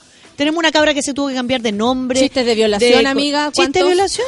Como me- ¿Es broma? Claro, y eso y eso se avala. Yo el otro día cuando me preguntaron dije, Pero yo no, no le creo a nadie. es media feíta. yo no le creo a nadie. O sea, yo no le creo a nadie. Todos están haciendo su show, incluida la señora afectada, eh, que tiene todo el derecho de alegar. Pero también no creo en las personas que juzgan este hecho, porque esas personas, a mí, en este caso, me pongo como ejemplo, me atacan día y noche. Día y noche. Pero a la galla la defienden por por razones externas que desconozco, ¿cachai? Entonces como muy raro. Oye, retomemos el tema del, de la violencia en el pololeo. ¿Cómo, cómo, ¿Cómo lo podríamos abarcar cuando de verdad uno dice, pero si esta relación no tiene futuro? Es que eso es lo que se piensa, que es una relación pasajera. Que no tiene futuro o finalmente no es para tanto, son... Si son pololos, si son chicos. Son chicos o son así nomás. De alguna forma, la primera característica en cualquier tipo de violencia siempre va a ser el abuso de poder. ¿No? El abuso de poder hace que la escalada de la posesión del otro sea muy rápida. Claro. ¿no? La escalada de la posesión de la vida del otro. Entonces, si uno empieza a decir, si es abuso que yo quiero o no quiero las contraseñas de tu Facebook, ¿Eh? yo digo, eh, no sé si es abuso o no abuso, pero es una característica que no corresponde, porque supuestamente los Facebook tienen muro y contraseñas porque son privados, ¿no? O sea, me parece Eh, que mantener... Claro, ahí se empieza eh, como... Es como desde antes se empieza a correr el Es poseer, es empezar a poseer el espacio del otro. Es Oye, te voy a empezar poner esa falda. Oye, vaya a ir para allá, pero no te, pero como Me cae mal tu amiga. no te juntáis, mejor Claro. te juntís con ella, vente para acá. Pero no cachai que ella es como conmigo. así o te empiezan a hablar mal de tu gente. de tu Que eso es gente, rudo. que es como empezar a sentir que yo te empiezo a, a direccionar lo que es bueno o lo que es malo para ti y para nuestra relación de pareja. Es cuando yo decido por ti lo que es bueno para nuestra relación de pareja, porque tú estás equivocado y yo estoy bien. Claro, claro, claro, claro. Entonces la primera característica es la invalidación del otro, porque tú estás equivocado y yo estoy bien. Entonces, sí, sí, y es aparte que eh, también tiene que ver con como con tapar la- la- la- las opiniones del otro, o sea, como, pero yo no estoy de acuerdo con eso, no, es que no me interesa, como que tu opinión Porque no, no vale, sabes. porque no sabes. Entonces, ¿qué pasa? Cuando, Sí. cuando yo empiezo a debatir algo así, como pareja que se está viendo por tú, no sé, atacada por la amiga, yo te digo, es que pero es mi amiga, es mi no sé amiga qué, desde bla, chica, bla, ¿qué te ¿cómo, ¿cómo yo me voy a dejar de juntar con mi amiga si es mi hermana? Exacto. Y el otro empieza a decir, es que tú, y empieza a invalidarte a ti y a insegurizarte a ti. ¿Qué es lo que pasa con cuando yo necesito, cuando hay una característica de necesidad de abuso de poder? Si no entras en el juego donde me crees lo que te digo, entonces te empiezo a invalidar. Y ahí Eres empiezan los gritos. Eres tonta, empiezan empieza- los gritos y, y- yo creo que hay personas que no se dan cuenta que el límite se corre súper antes. Súper antes. Cuando ya te dijo tonta o tonto, tú le dijiste tonto por nada, porque, ay, que eres tonto. Esa cosa cuando uno la hace como desde o la guata amenaza. mala. O la amenaza, como entonces esta relación a mí ya no me sirve, estoy aquí puro pintando el mono, me voy a ir porque tú no me das, porque tú no me aceptas, porque tú no me. Que tú no estás de acuerdo conmigo. Entonces la persona que hace empieza a distanciarse primero de estos factores externos que generan ruido en la relación. Entonces, ¿qué hacen los amigos más cercanos? Si yo tengo mi, mi mejor amiga que está pololeando y no la veo la veo poco, yo digo, a la raja, que esté con su mino, que haga lo que quiera, me da lo mismo. poco, Y uno obvio. igual como que, o como estáis bien, listo. Listo, basta. no la sacas sí, Sí, obvio. El problema es cuando uno se da cuenta que esa persona empieza a generar cambios, cambios de personalidad, cambios de opinión, cambios de estado anímico. O sea, es como tu amigo que siempre le gustaba Hay ir a bailar, señales. deja de ir a bailar. Hay señales. A mí me una vez que pasé, yo lo conté acá por un momento muy atroz, mi mamá se dio cuenta que yo me estaba vistiendo siempre igual, por ejemplo. Por ejemplo. una señal, como esta niña no sé, se está tapando los brazos, o sea, como qué está haciendo, como y ella me lo dijo, o sea, para que se notara era porque ya habían parecido, parece, con la misma ropa no sé cuántas veces Claro. y probablemente me sentía más cómoda vestida así y no pensaba.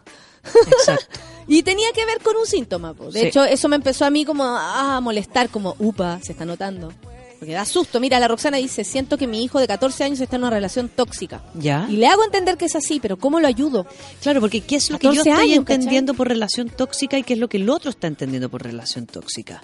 Entonces, en los jóvenes lo que es importante es potenciarles aún más el espacio de intimidad. O sea, uno como madre o padre tiene que distanciarse un poco para que aprenda que tiene que necesita un espacio solo. O sea, necesita el hijo Con- meterse en el tienes computador que de conservar tu espacio. Tienes que generar tu espacio. Eh, los amigos, es como potenciar lo social también, porque si no se enclaustran en la relación de pareja. O sea, cuando uno ve a alguien que está chico. enclaustrado en una relación de pareja y todo lo hace dependiendo del otro, que uno entiende que los pololeos quieren ser así. Es que no quiero ir a la casa de mis tatas todavía porque no llega no sé quién, porque no va, porque no vino, O porque, no me sé, siento porque no me ha triste, porque no está. porque, porque no me dijo, porque me va a llamar, porque estoy esperando. Mira, los límites se corren muy fácilmente. La libertina pone un ejemplo. Una vez un Gil me alegó el color maraco del labial y largo de la falda, pero nunca supe que eso era violencia. ¿Cómo, cómo, cómo? Que una vez le dijo, mira el color maraco del labial que te pusiste. Ah, qué buena. O sea, me estáis maraqueando. Maraqueando. No cuesta nada. Me acuerdo cuando chica con un pololo era discusión el hecho de no querer darle la clave de mi mail.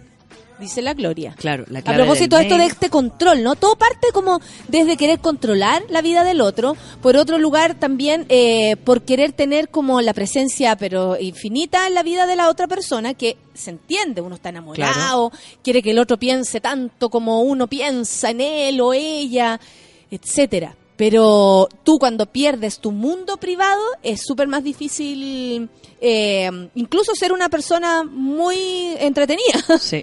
Sea, atractiva, pierde incluso tu atractivo y ahí es cuando, uh, cuando uno ve No, apagada empieza a cambiar el cuerpo, el pelo, los ojos. Aquí eh, no digan mi nombre, dice, hola, aquí escuchando. Yo he estado haciendo que mi una familiar se mueva de la relación en la que está. Logré que ella le contara a su familia y para que recibiera apoyo y contención. Le he dicho que debe poner aviso a la policía. También le he dicho a mi familia, Por supuesto, sí, sí, sí. pero finalmente al parecer ni la familia de ella, ninguna de las dos familias se quiere hacer cargo ni se quiere meter. Porque, claro, porque la sensación es que la- los golpes y la violencia, como no se sostienen a largo tiempo, Pues son ocasionales, digamos. son, son ocasionales o son momentáneos. No es que yo te pegue todo un día, te pego tres charchazos rápido. Claro. Llega un momento en que el dolor se pasa. Ya esto Llega se un momento se en que la normaliza ansiedad también. se baja. Entonces nos sobreadaptamos a un, a un espacio donde hay unos pics enormes a los cuales nos prometemos no llegar y después la bajada es tan placentera, ¿no? Esa tranquilidad es tan rica que compensa Toda la, la violencia toda la que violencia. vivida. Y recordemos, si, a, si a, a- a algún momento hemos recibido un charchazo un- Un o una cachetada, un empujón, yo me puedo acordar del cachetazo y puedo a lo mejor decir que me dolió, pero no me acuerdo de la sensación física. ¿No? Es cierto. Sí. ¿no? Es la sensación más mental, moral. más, claro, como externa. Ah, ah. ¿no? Por lo tanto, esa se pasa rápido y se instala así un miedo. Y la psicológica te inseguriza, entonces te pone en duda, constantemente empieza a aparecer la duda. Estaré bien, yo alegando de esto, estoy no estará haciendo show, normal. ¿No será que es normal eso? ¿Eso es normal en las parejas y yo estoy equivocado? Mira, la Verónica dice, me dijeron, ya no eres la mujer de la que me enamoré, solo porque me empoderé y no le aguanté ni una más. Exactamente. Clau. Yo tengo una paciente, Natalia, que llegó Esto exactamente por lo mismo. Eh, la pareja le pegaba y le decía que era asquerosa en la cama. Ah, o sea, le, le atacó por todos por todos los- lados. Llegó una mujer muy insegura, muy angustiada, y empezamos a trabajar lo que ella quería, que era la sexualidad. Yo dije, ya, no le voy a poner la violencia todavía como característica porque yo no lo veía. Y ella todavía. quería mejorarse como Su sexualmente sexualidad. porque esta persona le decía que ella no, no estaba bien. No estaba bien, O sea, estaba, pésimo y que su de- frustración era por eso. Pero estaba convencidísima entonces de lo que él le dijo. Sí. Entonces ahí yo como terapeuta no puedo instalarle inmediatamente un problema, decirle, oye, pues no te das cuenta que te pegan. No, no, no, no me corresponde, me Ella corresponde. tiene que llegar a ver esto realmente. y yo generar el vínculo para que después no se me vaya, porque si no le digo, no te das cuenta que te pegan y no vuelve nunca más. Claro, claro, no voy a asustarla, tenés No, que eso, ser la- más los contenida. tiempos en que uno tiene que me- medir ahí en terapia también a veces son delicados. Y ella empezó a trabajar la sexualidad y por supuesto lo que trabajábamos era la seguridad, la autoestima y la autonomía. ¿No? Entonces, desde la autonomía, yo fue a, fue a los talleres de sexualidad, fue a millones de cosas donde finalmente ella solita cachó que su sexualidad tenía que ver con ella, no con su pareja, no con su... no Y empezó a construir una identidad donde ella después me dijo, ¡Ah! ¡y más encima me pega! ¡Pum! Y ahí apareció. ¡Ah! Le dijiste tú, ¡qué bueno! Y después llegó él indignado una vez a terapia a decirme que le había cambiado a su mujer, que la quería de vuelta, que todo era mi culpa. Y, Y violento. ahora tira bien y no entiendo por qué. Y ahora tira bien y quiere andar sola y, y se quiere separar y no entiendo por qué, si yo antes me frustraba porque... Entonces, cuando las mujeres o los hombres que están siendo violentados empiezan a generar algún proceso terapéutico, el otro se desespera mucho y baja, po. Sí, pues si Hay le mucho miedo que vayan a la psicóloga Claro. o al psicólogo. Pánico. Y vaya ahí porque básicamente porque le van a abrir Y los no ojos. esto, no, no cuentes esta parte. Y, y también te, te dicen así como, Sí. sé que yo no te debería decir esto porque mi pareja no quiere, pero... Exacto. Entonces ahí pasa dos cosas. o la persona se, se empodera y genera un acto como de defensa inmediato que hace que el otro se violente más, y tenemos los femicidios, que es cuando la mujer decide defenderse hasta no dar más. Los femicidios suceden cuando una mujer no para de defender, como ya se pone en el lugar donde dice, esto no me puede pasar de nuevo.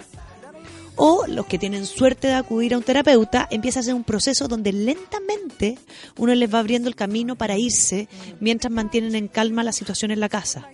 Para precisamente no provocar estos que, quiebre la terapia, que, te- El que, tiene que ver con el objetivo No, y el miedo que puede pasar en la casa, si, si finalmente uno entiende que la terapia es una hora, pues la- esa persona se va a su casa una semana. Mira, la Patricia Ortega dice, te sientes poca cosa y que eres fea, terrible, porque uno detecta esa violencia y te culpas por todo. Yo me acuerdo una vez, Patricia, y lo cuento acá, que me di cuenta, a propósito de este psicópata con el cual alguna vez tuve una relación, que de su intención, no de lo que, no de lo que realmente estaba diciendo, de su intención detrás de lo que estaba diciendo. Él me quería hacer daño. Este tipo quería que yo me sintiera podría, como dicen acá, y uno Claro. eh, y te culpáis y te sentís fea y de verdad sentís que eres poca cosa. Y cuando me di cuenta que más allá de yo ser poca cosa o lo que sea que yo pudiera ser en algún momento de mi vida, esto más era una intención de él que yo me sintiera mal con estas palabras. Entonces cuando uno ve la Claro, intención, para insegurizarte. la intención sacáis las palabras, te da lo mismo que te hayan dicho fea y todo, Fea, y te quedáis con lo concreto, que es una persona que, con la cual tú tienes una relación, y digo persona para que las cabras que tienen eh, pareja mujer y los hombres que tienen pareja hombre se vayan incluyendo. Eh, esa persona te quiere hacer daño. Te quiere hacer daño. Y da te lo quiere mismo lo que invalidar. diga, te quiere hacer daño. O O, sea, no es que tú seas fea, es O que te te, quiere quiere hacer daño, ¿cachai? Sea, más allá de que tú consideres algo así. Entonces- Quiere insegurizarte para poder poseerte. Entonces, finalmente uno dice, ¿cómo saber si uno es víctima o no de una violencia en el pololeo? Uno, cuando yo me doy cuenta que finalmente estoy haciendo cosas que me generan angustia y ansiedad y que traspaso o hago cosas que no quiero hacer exactamente para no sentir angustia y ansiedad. Y eso implica o cederle mi vida completa al otro o mentirle constantemente. No, increíble. Aquí todas la- las cosas que dicen, de verdad, eh, muchas gracias.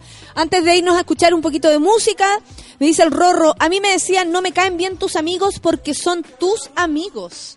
Y me tuve que alejar de ellos. Claro, porque uno dice, puta, lo quiero, ¿cómo no lo vamos a hacer? Mi ex me trataba de hueona, dice la Camila Baeza, y de tonta. Y yo, para mantener todo en orden, lo dejaba pasar. Claro. Muchas gracias por compartir su experiencia. Sabemos que no es tan fácil tampoco escribir estas cosas, es hacer la carne. Así que les agradecemos que abran su corazón. Son las 10 con 36 minutos. Vamos a escuchar musiquita Kanye West con Good Life, porque eso es lo que queremos, una mejor vida. Café con Atenzuela. Like we always do at this time, I go for mine. I got to shine. Now throw your hands up in the sky. I go for mine. I got to shine.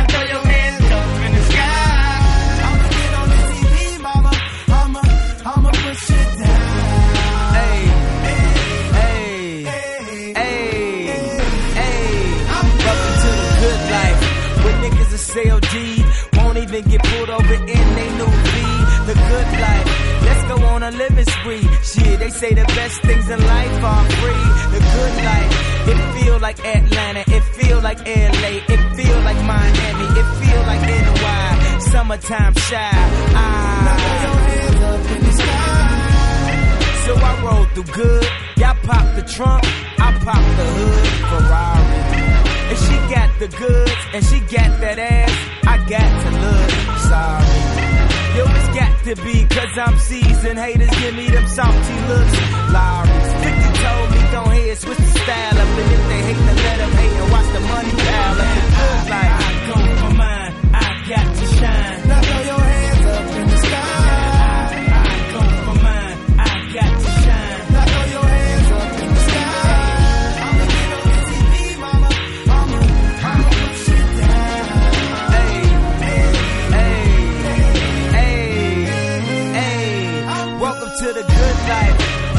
The girls who ain't on TV cause they got more ass than the models. The good life. So keep it coming with the bottles so she feel booze like she bombed at Apollo. The good life. It feel like Houston. It feel like Philly. It feel like DC. It feel like VA or the Bay oh, or yay. Hey, this is the good life. Homie, tell me what's good. Why on only got a problem when you in the hood. Welcome to the good life. Like I'm doing the hood. The only thing I wish, I wish a nigga would. Welcome to the good life. He probably think he could, but, but, I don't think he should. Welcome to the good life. 50 told me, go ahead, switch the style up. And if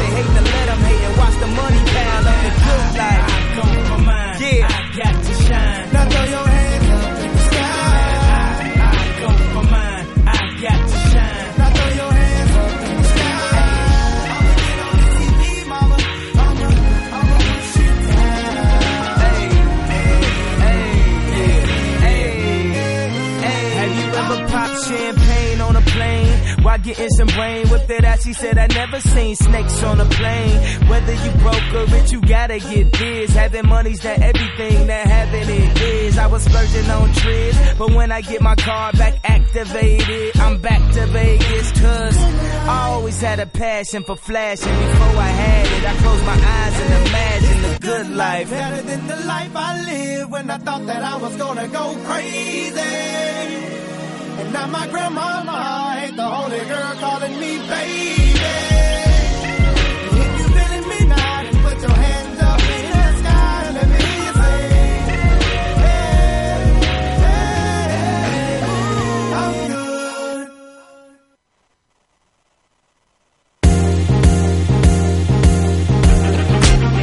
Estamos en la terapia, son las 10 con 40 en la terapia de todos los días lunes, hablando de la violencia en el pololeo y lo importante que también exista leyes, normas para quienes no tienen relaciones formales como el matrimonio o no construyan familia, digamos, eh, no vivan juntos, etcétera, también puedan estar protegidas las mujeres y hombres que viven violencia en el pololeo, porque Sí. esto es hombres y mujeres. O sea, acá el Rorro me contaba que con su pareja hombre había tenido este tipo de dificultad.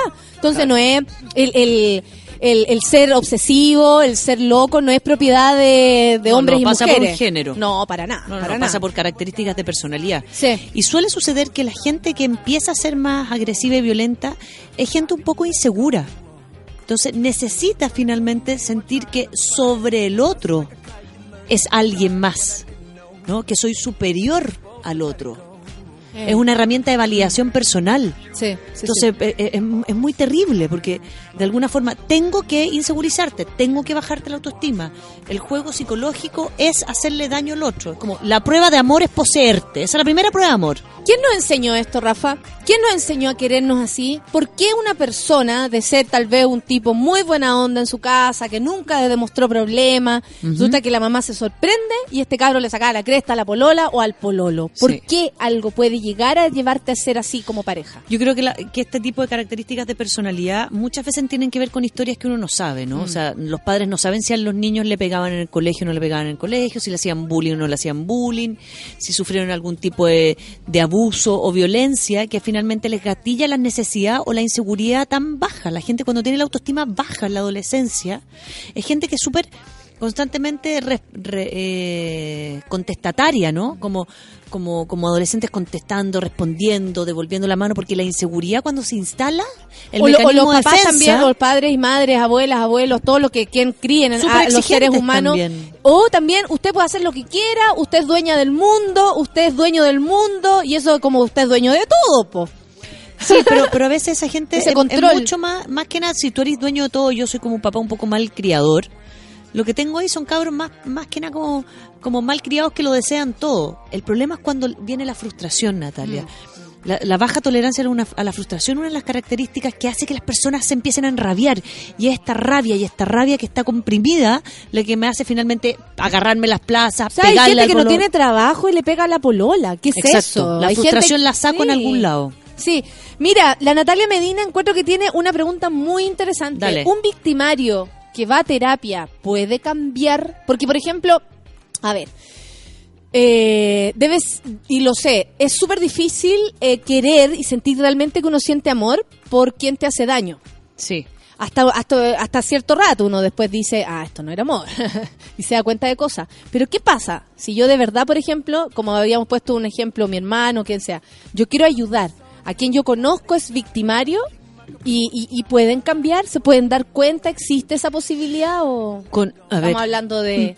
O Natalia Yo- y yo creemos en, demasiado en el ser No, humano. Yo he tenido terapias súper bonitas y difíciles con parejas que han superado la violencia en, en- en el matrimonio, en este caso. ¿no? Yo no trabajo con adolescentes, trabajo Sí, con sí, sí. adultos. Entonces, yo he visto adultos que han generado cambios importantes en su vida, pero han hecho un proceso personal grosero de hacerse cargo de violencias desde la madre, desde el padre, o sea... Reconocer esa violencia, O sea, hay una gente que no se había dado que ni yo- cuenta. Sí, hay Porque gente era que- así, porque como era que ellos creían que el otro tenía el problema, no ellos. Claro, que yo digo, no, pero si mi familia todo estaba bien, todo estaba bien, todo estaba bien. Y por eso digo, yo no necesito venir de una familia violenta o sí, necesariamente gritona o insultante No, hay o gente que "Weón, es y la adorable weá, y tiene hijos de mierda. Y da lo mismo. Sino que finalmente son personalidades, todos los hijos tienen personalidades distintas. Y estas son personalidades que son netamente más inseguras, con baja tolerancia a la frustración, por lo tanto son reaccionarias, completamente reaccionarias. No son, no son personas tímidas que se van para adentro, ¿no? Sino que son personas tímidas que tienen ese espacio de frustración que Sí, lo hace sí. reaccionar y devolver la mano. la pataleta. Entonces la intimidad, cuando se empieza a construir la intimidad, el pololeo, etcétera, yo de a poquito empiezo a, a mo- a mostrar esta, esta característica y como primero pidiéndote pruebas de confianza, ¿no? Eh, eh, tu WhatsApp abierto, el Facebook o el mail o no sé qué, son pruebas de confianza de donde amor. de alguna forma y claro, y la excusa es es que yo en otro momento o yo en otro pololeo o yo conozco gente que se caga, entonces Oye, pero tú espérate, ¿cómo confío en ti si sé que me estás ocultando algo? Oye, no te estoy ocultando nada, son mis correos. son mis cosas, mi- mi- mis grupones, que me, son mis weá. O sea, no necesariamente tengo que tener una vida licenciosa para que me estén sapeando, po. Claro. No, y como, como eso existe, como que es súper heavy lo culpable que te pueden hacer sentir una persona sin tener tú ningún tipo de responsabilidad. Aparte que lo primero ¿Viste que lo que me haces? ¿Viste que me haces sentir así? ¿Viste que por tu culpa me pongo violento? No, eso no es normal. Esto no es lo que hacen las parejas normales. Lo que tú estás haciendo cerrado. Entonces te, es traspasarte la inseguridad a ti. Ahora, aquí hay una pregunta súper, hay una historia bonita que una chica dice, no diga mi nombre, dice, una de mis tías sufría violencia del marido, lo echó con carabineros, estuvo un año sola y ahora volvió con él. ¿Cachai? Y dice, para mí es muy fuerte ayudarla. Claro. Porque, porque aparece el miedo externo. A que le hagan daño otra A vez. que le hagan daño de nuevo. Cuesta creerle a este ser humano también. Cuesta, cuesta creerle, cuesta creerle, pero, a ver, yo insisto, si uno se de verdad me segurizo que el otro está en manos de un buen profesional y que no están mintiendo, yo puedo decir, ok, tomo un poquito de distancia, porque tampoco me puedo hacer cargo. Hay un límite que no. Ahora, si son menores de edad y es mi hijo o es mi hija, sí, me tengo que hacer cargo. Sí, tengo que Métete generar. con escándalo. No, tenés que meterte con escándalo, tenés que hacer tú la denuncia a los carabineros, aunque tu hijo o tu hija te odie eternamente y se encierre. Claro, claro, Si el problema es que cuando hay este tipo de violencias, ahora la- los cabros se, se agreden mucho. Si el problema es la agresión que también sucede por el que está siendo víctima. Si yo siento que te amo a ti y tú me, me violentas, pero yo no me doy cuenta de eso y mi familia no me deja estar contigo, me empiezo a agredir a mí mismo. Entonces lo que hay que estar es estar súper alerta y encima de lo que está pasando. O sea, la violencia en general eh, ocurre Genera violencia. todo, todo, todo. Sí. La Sí, o sea, sí, la violencia una de las razones, creo, por las cuales algunas no denunciamos a tiempo ciertas cosas era para precisamente eso. Yo le cuento a mi papá que alguien me está haciendo daño, el daño se triplica. Entonces, yo tampoco quiero, yo uno también quiere evitar que la, o sea, que ya la violencia que uno está viviendo se acabe. bueno, ya hay una razón. Espérame. Dale, ¿qué? dale. ¿De qué razón? No, hay qué? una razón por qué también los papás tienen que entender que Facebook y todas esas cosas son para mayores de edad. O sea, si yo dejo que mi hija o mi hijo tenga Facebook, tengo que tener la contraseña. Si yo dejo que mi hija o mi hijo tenga un celular con internet donde tiene aplicaciones, yo tengo que tener la contraseña. Si no, no, porque es menor de edad. Claro. ¿no? Hay una responsabilidad también ahí de que si yo tengo Deja un muy- hijo, sí. no puedo, no puedo hacer como que esto, no- como que las redes y las escucha la- comunicaciones. se escucha la Mirellita. Sí, ¿No Rica. cierto? Sí, no vas a tener nunca Facebook. No, nunca dice, nunca. Cagó con el Facebook. Por la culpa de la tía Rafa y la Natalia, no, no me hicieron Facebook. Entonces, finalmente no puedo, no puedo sentir que mi hijo o mi hija está en estas redes sociales y tomarlo como algo que fue hecho para menores de edad. Mira, no fueron hechos para menores Me de edad. gusta que esto también ocurra. Ignacio la ve, me dice, y gracias Ignacio, me dice, me di cuenta que mi personalidad hizo muy mal en mi última relación. creí Su que era dueño de la persona. Mira, es, es que exacto. Pero eso es súper bueno porque, a ver, uno también cuando sale de relaciones tóxicas tiene que darse cuenta hasta qué punto aportó en esto. En que te pasaran a llevar, en uno también provocar este tipo de inseguridades, como Claro. de, de, de uno también ser controlador, etcétera. O sea, la autocrítica, creo, también tiene que ir aunque usted sea una víctima. o sea, si uno logra O si no, no lo podía arreglar. La única O forma si no, de lograr volver exacto. a meter con otro zángano después. La única forma de cambiar esa conducta es que yo diga, ah, chuta, mi personalidad le está haciendo daño al otro. Lo que, lo que hace él exactamente. Ignacio. O sea, Muchas gracias, Ignacio, Ignacio. eso es, eso es el, el- Se dio cuenta primer había sido. Ay, ¿por qué falló esta weá? Porque yo también. Yo también. Lo- y, y yo lo paso mal. El sistema público no ayuda eh, con horarios de psicólogo y psiquiatra. Espero de febrero una hora para Pero mi hijo mira. de 14 años, dice la Roxana. ¿Viste que, ¿Te acuerdas que el otro día hablábamos de eso y un, un, un, un mono dijo, yo nunca he tenido problema con el servicio público, que cuente dónde vive, porque a lo mejor también es por barrio y por sector y yo me tengo que mover por de barrio. favor, Roxana, avísanos, porque queremos ayudarte también. Claro. Oye, ¿qué onda el marido de mi hermana es agresivo con el resto de mi familia? ¿Qué hacer? Ajá, dice porque, Luis. bueno, Gracias ahí- Luis por compartir tu Ahí Luis, experiencia. lo que está haciendo el marido de tu hermana es poseerla a ella y cómo la posee a ella invalidando a la familia. Por lo tanto, él genera una, una incomodidad entre él y tu familia y así ella va a querer ir menos donde tu familia porque no le aceptan al marido o porque finalmente, ¿dónde está la responsabilidad que le está poniendo? Es que la familia de mi mujer entonces es o tonta o y no sé qué o finalmente lo que lo, es el, juego que está haciendo es invalidar a la familia. Entonces lo que hay que hacer ahí es no entrar en el juego con él, porque la que va a quedar sola va a ser la hermana. La Sí, que o sea, como nunca, familia. nunca perderse de quién es nuestro familiar Y de quién qué es lo que está haciendo. a quién estamos protegiendo y de lo que está es que- pasando, como claridad en lo que está pasando. Oye, no es que nosotros seamos penca, es que este gallo no tiene por qué decirnos que somos penca. No, no, ¿y qué es lo- cuál es la intención? Como lo que tú dijiste antes, Natalia. ¿Cuál es la intención de este hombre en decirles No lo que dice. No lo que dice. La intención. ¿Cuál es la intención? Uno lo ve ¿qué en es los ojos. ¿Qué es lo que quiero? Qué, ¿Cuál es el, el mensaje que viene detrás de decir tu familia son todos unos incultos? Claro. Tu claro. familia no, porque hablan demasiado y son todos buenos para tomar copete. Ah, no, es que esa gente es muy cuica. No. Ah, no, que esa gente es muy flight. Siempre como un, un- un juicio. juicio. ¿Cuál es Cuando la uno, la verdad, si se empareja con alguien, cagaste. po. La familia es realmente eh, eh, y determinante también y, y son las personas que han acompañado siempre a tu pareja. ¿Cómo Exacto. te las vayas a sacar de encima? Qué loco, qué loco querer borrarle la Borrarlo. vida antigua a la persona con la cual estoy hoy. Exacto. Es muy raro. Si tuvo pareja, si no tuvo pareja, si tiene amigos, si tiene familia. O sea, uno de pronto te puede caer mal a alguien nuevo que estés conociendo, pero no por eso le haya a cerrar el... eh, como no vas a salir nunca con esa gente, po. O sea, Exacto. imposible. O no quiero que los veas más porque eh, yo tenía una paciente que le decía constantemente a ella, si está escuchando ojalá que vuelva, porque ella no la puede retener. Él le decía a ella, ay, te quedas ahí conversando con las mamás después de clase como esas mamás tontas inútiles que no hacen nada. Oye, está... Después, ay, pero va, de nuevo vas a estar con tus hijos, pero es que cómo, y tus hijos van a ser unos malcriados, ellos tienen que saber que tú eres una mujer independiente y que tienes que estar conmigo eh, en el trabajo. Ay, pero siempre tengo que pedir de nuevo las cosas, ¿acaso soy muy no no, no entiendes cuando yo te digo las cosas? Eh, definitivamente tú tienes un serio problema, o sea, o te pones a estudiar o haces algo porque si no a mí me va a dar vergüenza llevarte a mis cosas de pega. Constantemente. Y ella decía, "Ah, ah", Y se empieza a convencer. Y, y se empezaba a En convencer. realidad, ¿cómo yo voy a ir a las cosas de pega si no tengo idea? No tengo idea, tiene toda la razón.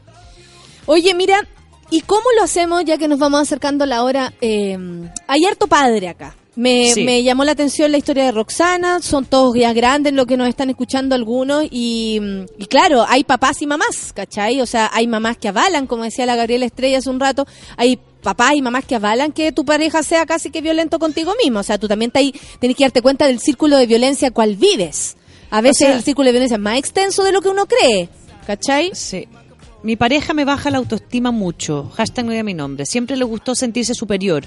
Yo por el otro lado tengo poca tolerancia, tengo poca tolerancia a las situaciones difíciles. Sin embargo, comencé con autoflagelación, ¿cachai? Cada, vez que teníamos discusiones, se autoflagelaba, se cortaba. O sea, el, el chantaje. Es no, un poco, me da tanta angustia la discusión, me genera tanta angustia y no sé qué hacer.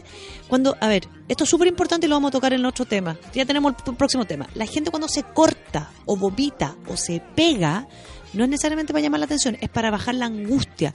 La angustia cuando el cuerpo me está superando, Natalia, es como los ataques de pánico, la gente se pega y se corta porque finalmente siento el cuerpo. Es como Conectado, sí, sí, sentir sí. Me tierra. acuerdo que una vez nos explicaste eso. Es conexión. Entonces, esta persona tiene un pololo que lo violenta y el que hace se autoflagela. Uno, lo más difícil en esta parte es cómo le pierdo el miedo al cambio, al poder moverme, a que finalmente, lo que dices tú, ¿quién es responsable de esto? La sociedad que nos dijo que tenemos que estar en pareja. Además, Que tiene que estar como claro. agradecido de estar en pareja. Claro, y que si no estáis en pareja, estáis de, eh, destrozadas. Cuando hay personas que están en pareja, estás destrozada. destrozado y, y no vas a poder ser nadie en la vida y vas a tener que ir solo a todas partes porque nadie te acompaña. Como si fuera negativo. Hay muchas experiencias acá. Ana Pilar dice, mi ex me dijo que si yo lo llegaba a cagar, me mataba. Me apoyé en mi familia, amigos, terminé y sentí miedo. Pero uno se tiene que apoyar y yo creo que la Ana hizo lo que había que hacer.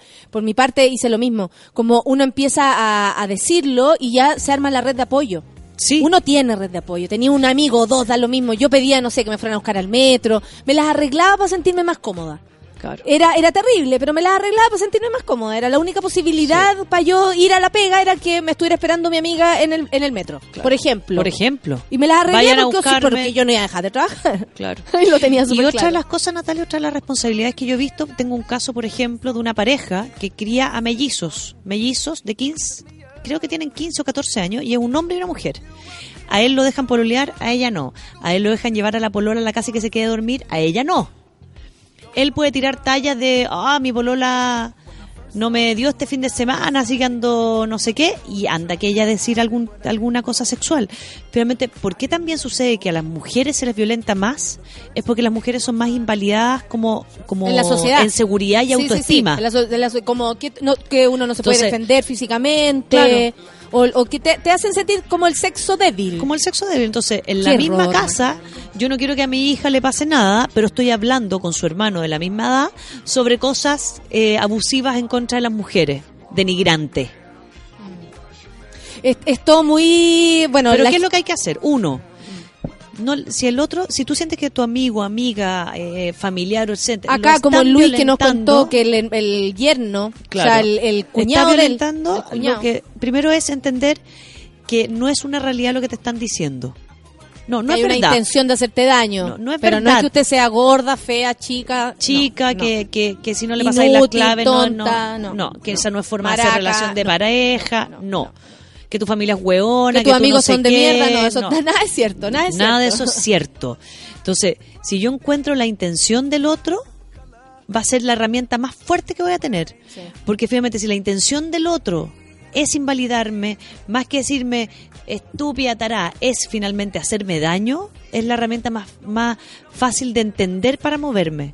Porque si me quedo las palabras, y más en este país que todo el mundo se anda insultando, como a mí me dicen maraca culia en cualquier esquina, Sí. ¿no? Es como, ah, no, pues si le dijo maraca, ¿a quién, a Da quién lo no mismo, se le sale? claro. Da lo claro. mismo. Mira, el Diego dice, la gente que invalida a la pareja siempre tiene tantos argumentos. ¿Cómo combatir eso? ¿Sabéis lo que pasa, Diego? Es que ¿qué argumentos va a tener la persona? O sea, así como el argumento tú es le ese. llamas argumento a, esta cantidad de, de ataques. Eso no los son argumentos. El No son argumento argumentos. es como, es que tú como me si hiciste una hacer esto porque... argumento. Exacto. Es, es porque creo que la razón que me están dando es válida. Es que a mí me hicieron cuando chico, entonces yo creo. No, es que una vez yo sentí que no sé qué, entonces tú debes, tú no puedes insegurizarme, tú no puedes no sé qué. Es la responsabilidad de mis miedos están puestos en ti. Entonces, como tú eres la responsable de mis miedos, yo tengo argumentos.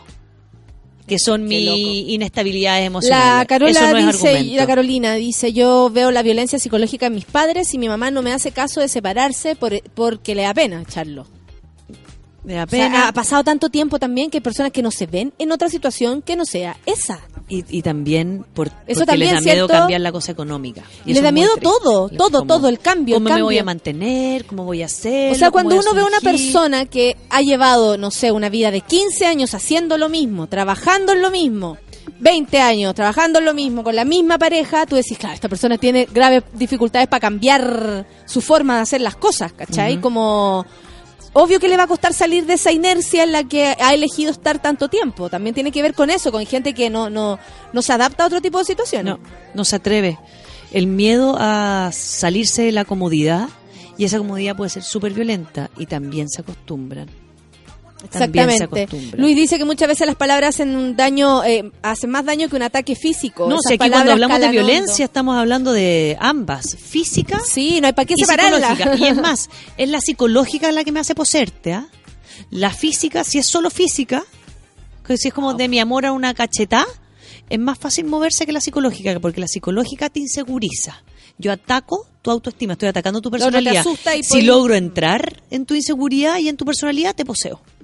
Mike, gracias Mike, dice, pasó que estaba en una pelea con un ex y fue tanto eh, la reacción que pesqué la plancha y la puse en mi antebrazo. Como, como claro, como me volví tan loco. Si uno, Ajá.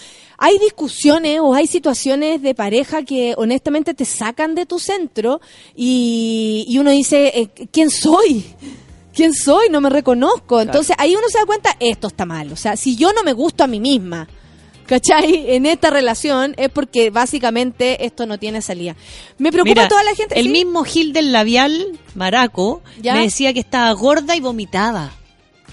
¿Cachai? O sea, en, en realidad es hacer que tú hagas lo que yo quiero. Es poseerte, no hay otra palabra que lo defina. Es poseerte. Sí, ¿Te va, Feluca, chao? No, que vamos a seguir hablando de esto, vamos a seguir hablando de esto siempre, siempre, siempre, que ustedes lo necesiten, vamos a ver. Siempre que lo yo, pidan, yo aquí pronto, estamos. mm, probablemente pronto me junte con Consuelo, le voy a proponer si quiere venir a conversar de esto. Estupendo. Sería maravilloso que ella pudiera, Consuelo, como les contaba, es la mamá de Antonia, y ella también se ha querido comunicar conmigo por, por nada, por sentir, yo creo, tener empatía, eh, conversar, saber cómo se hacen ese tipo de cosas. No, y alguien uno que pueda se puede ayudar. visibilizar de manera empática. Y me parece no que mor- no morbosa, sí, ¿no? y me parece que sí, sí, Porque yo creo que tiene que ver con eso. Eh, así que nada, pues vamos a tratar de que este tema siga porque nos damos cuenta también que ustedes lo necesitan, que todos lo necesitamos, que necesitamos hacer esta reflexión constante de qué es lo que la violencia, hasta qué punto yo me veo afectado, hasta qué punto mi violencia puede afectar a otro, Sí. etcétera. O sea, todo esto nos sirve tanto como víctimas o como victimarios. Ojo con eso. Podemos ¿Qué ser, podemos estar en cualquiera de los dos lugares en algún momento. Si Vámonos, tú Rafa. sientes que tu pareja te genera un nivel de inseguridad que te hace querer poseerla, toma distancia. Sí, y, Y hay que controlarse siempre en eso, mirarse, mirarse. y pedir ayuda. Roxana y está de cumpleaños Blanca Bustamante, Sí, mandémosle un besito. está de cumpleaños. Enorme, enorme, Eh, enorme. ella Muy pidió que la cumpleaños. saludáramos. Bueno, yo quedé preocupada por la Roxana y su hijo, pero nada, pues amiga, va, hay que seguir. Comunícate con la Rafa por ver si podemos encontrar algún centro Sí, donde te sí. puedan atender más rápido al Más cabro, rápido. etcétera. Vamos a empezar a, a informarnos más para tener las Redes. ayudas concretas y las redes para que- para salir de esta. Redes. Ya, amiguito, esta una linda relación que tenemos entre ustedes y nosotras. nosotros. Así que me parece que eh, al menos esta relación está sana. Esta relación por lo menos Vámonos fluye. en este día que por lo menos aquí en la ciudad de Santiago hay un sol pero brillante con mi linda Mirellita que nos vino a visitar Guachita. esta linda mañana. Así que nada, pues, Feluquín, me encanta que seas como Camila Vallejo y lleves tu hija al, al, al, Al trabajo. al trabajo. De este tema. Exactamente. ¿Qué tal? Ahí mi compadre, ¿ah? Eh, va a sacarse el sombrero. Excelente. Nos vamos entonces. Que tengan un buen día, amigos. A la una viene Delivery. A las tres el soundtrack de la vida. Y a las diez no. ¿Sí? ¿Qué más? La Camila Moreno. Con el diario nocturno. Adivinen quién es la invitada. ¡Ay, qué lindo! Sí, tuve una conversación súper eh, distinta a, otras entrevistas, así que estén atentos. Ya, amiguitos, que tengan un buen día. Amémonos los unos a los otros y chupémonos los cuerpos, ustedes saben. Chao, Rafa. Siempre, chao. chao, chao, Mirellita.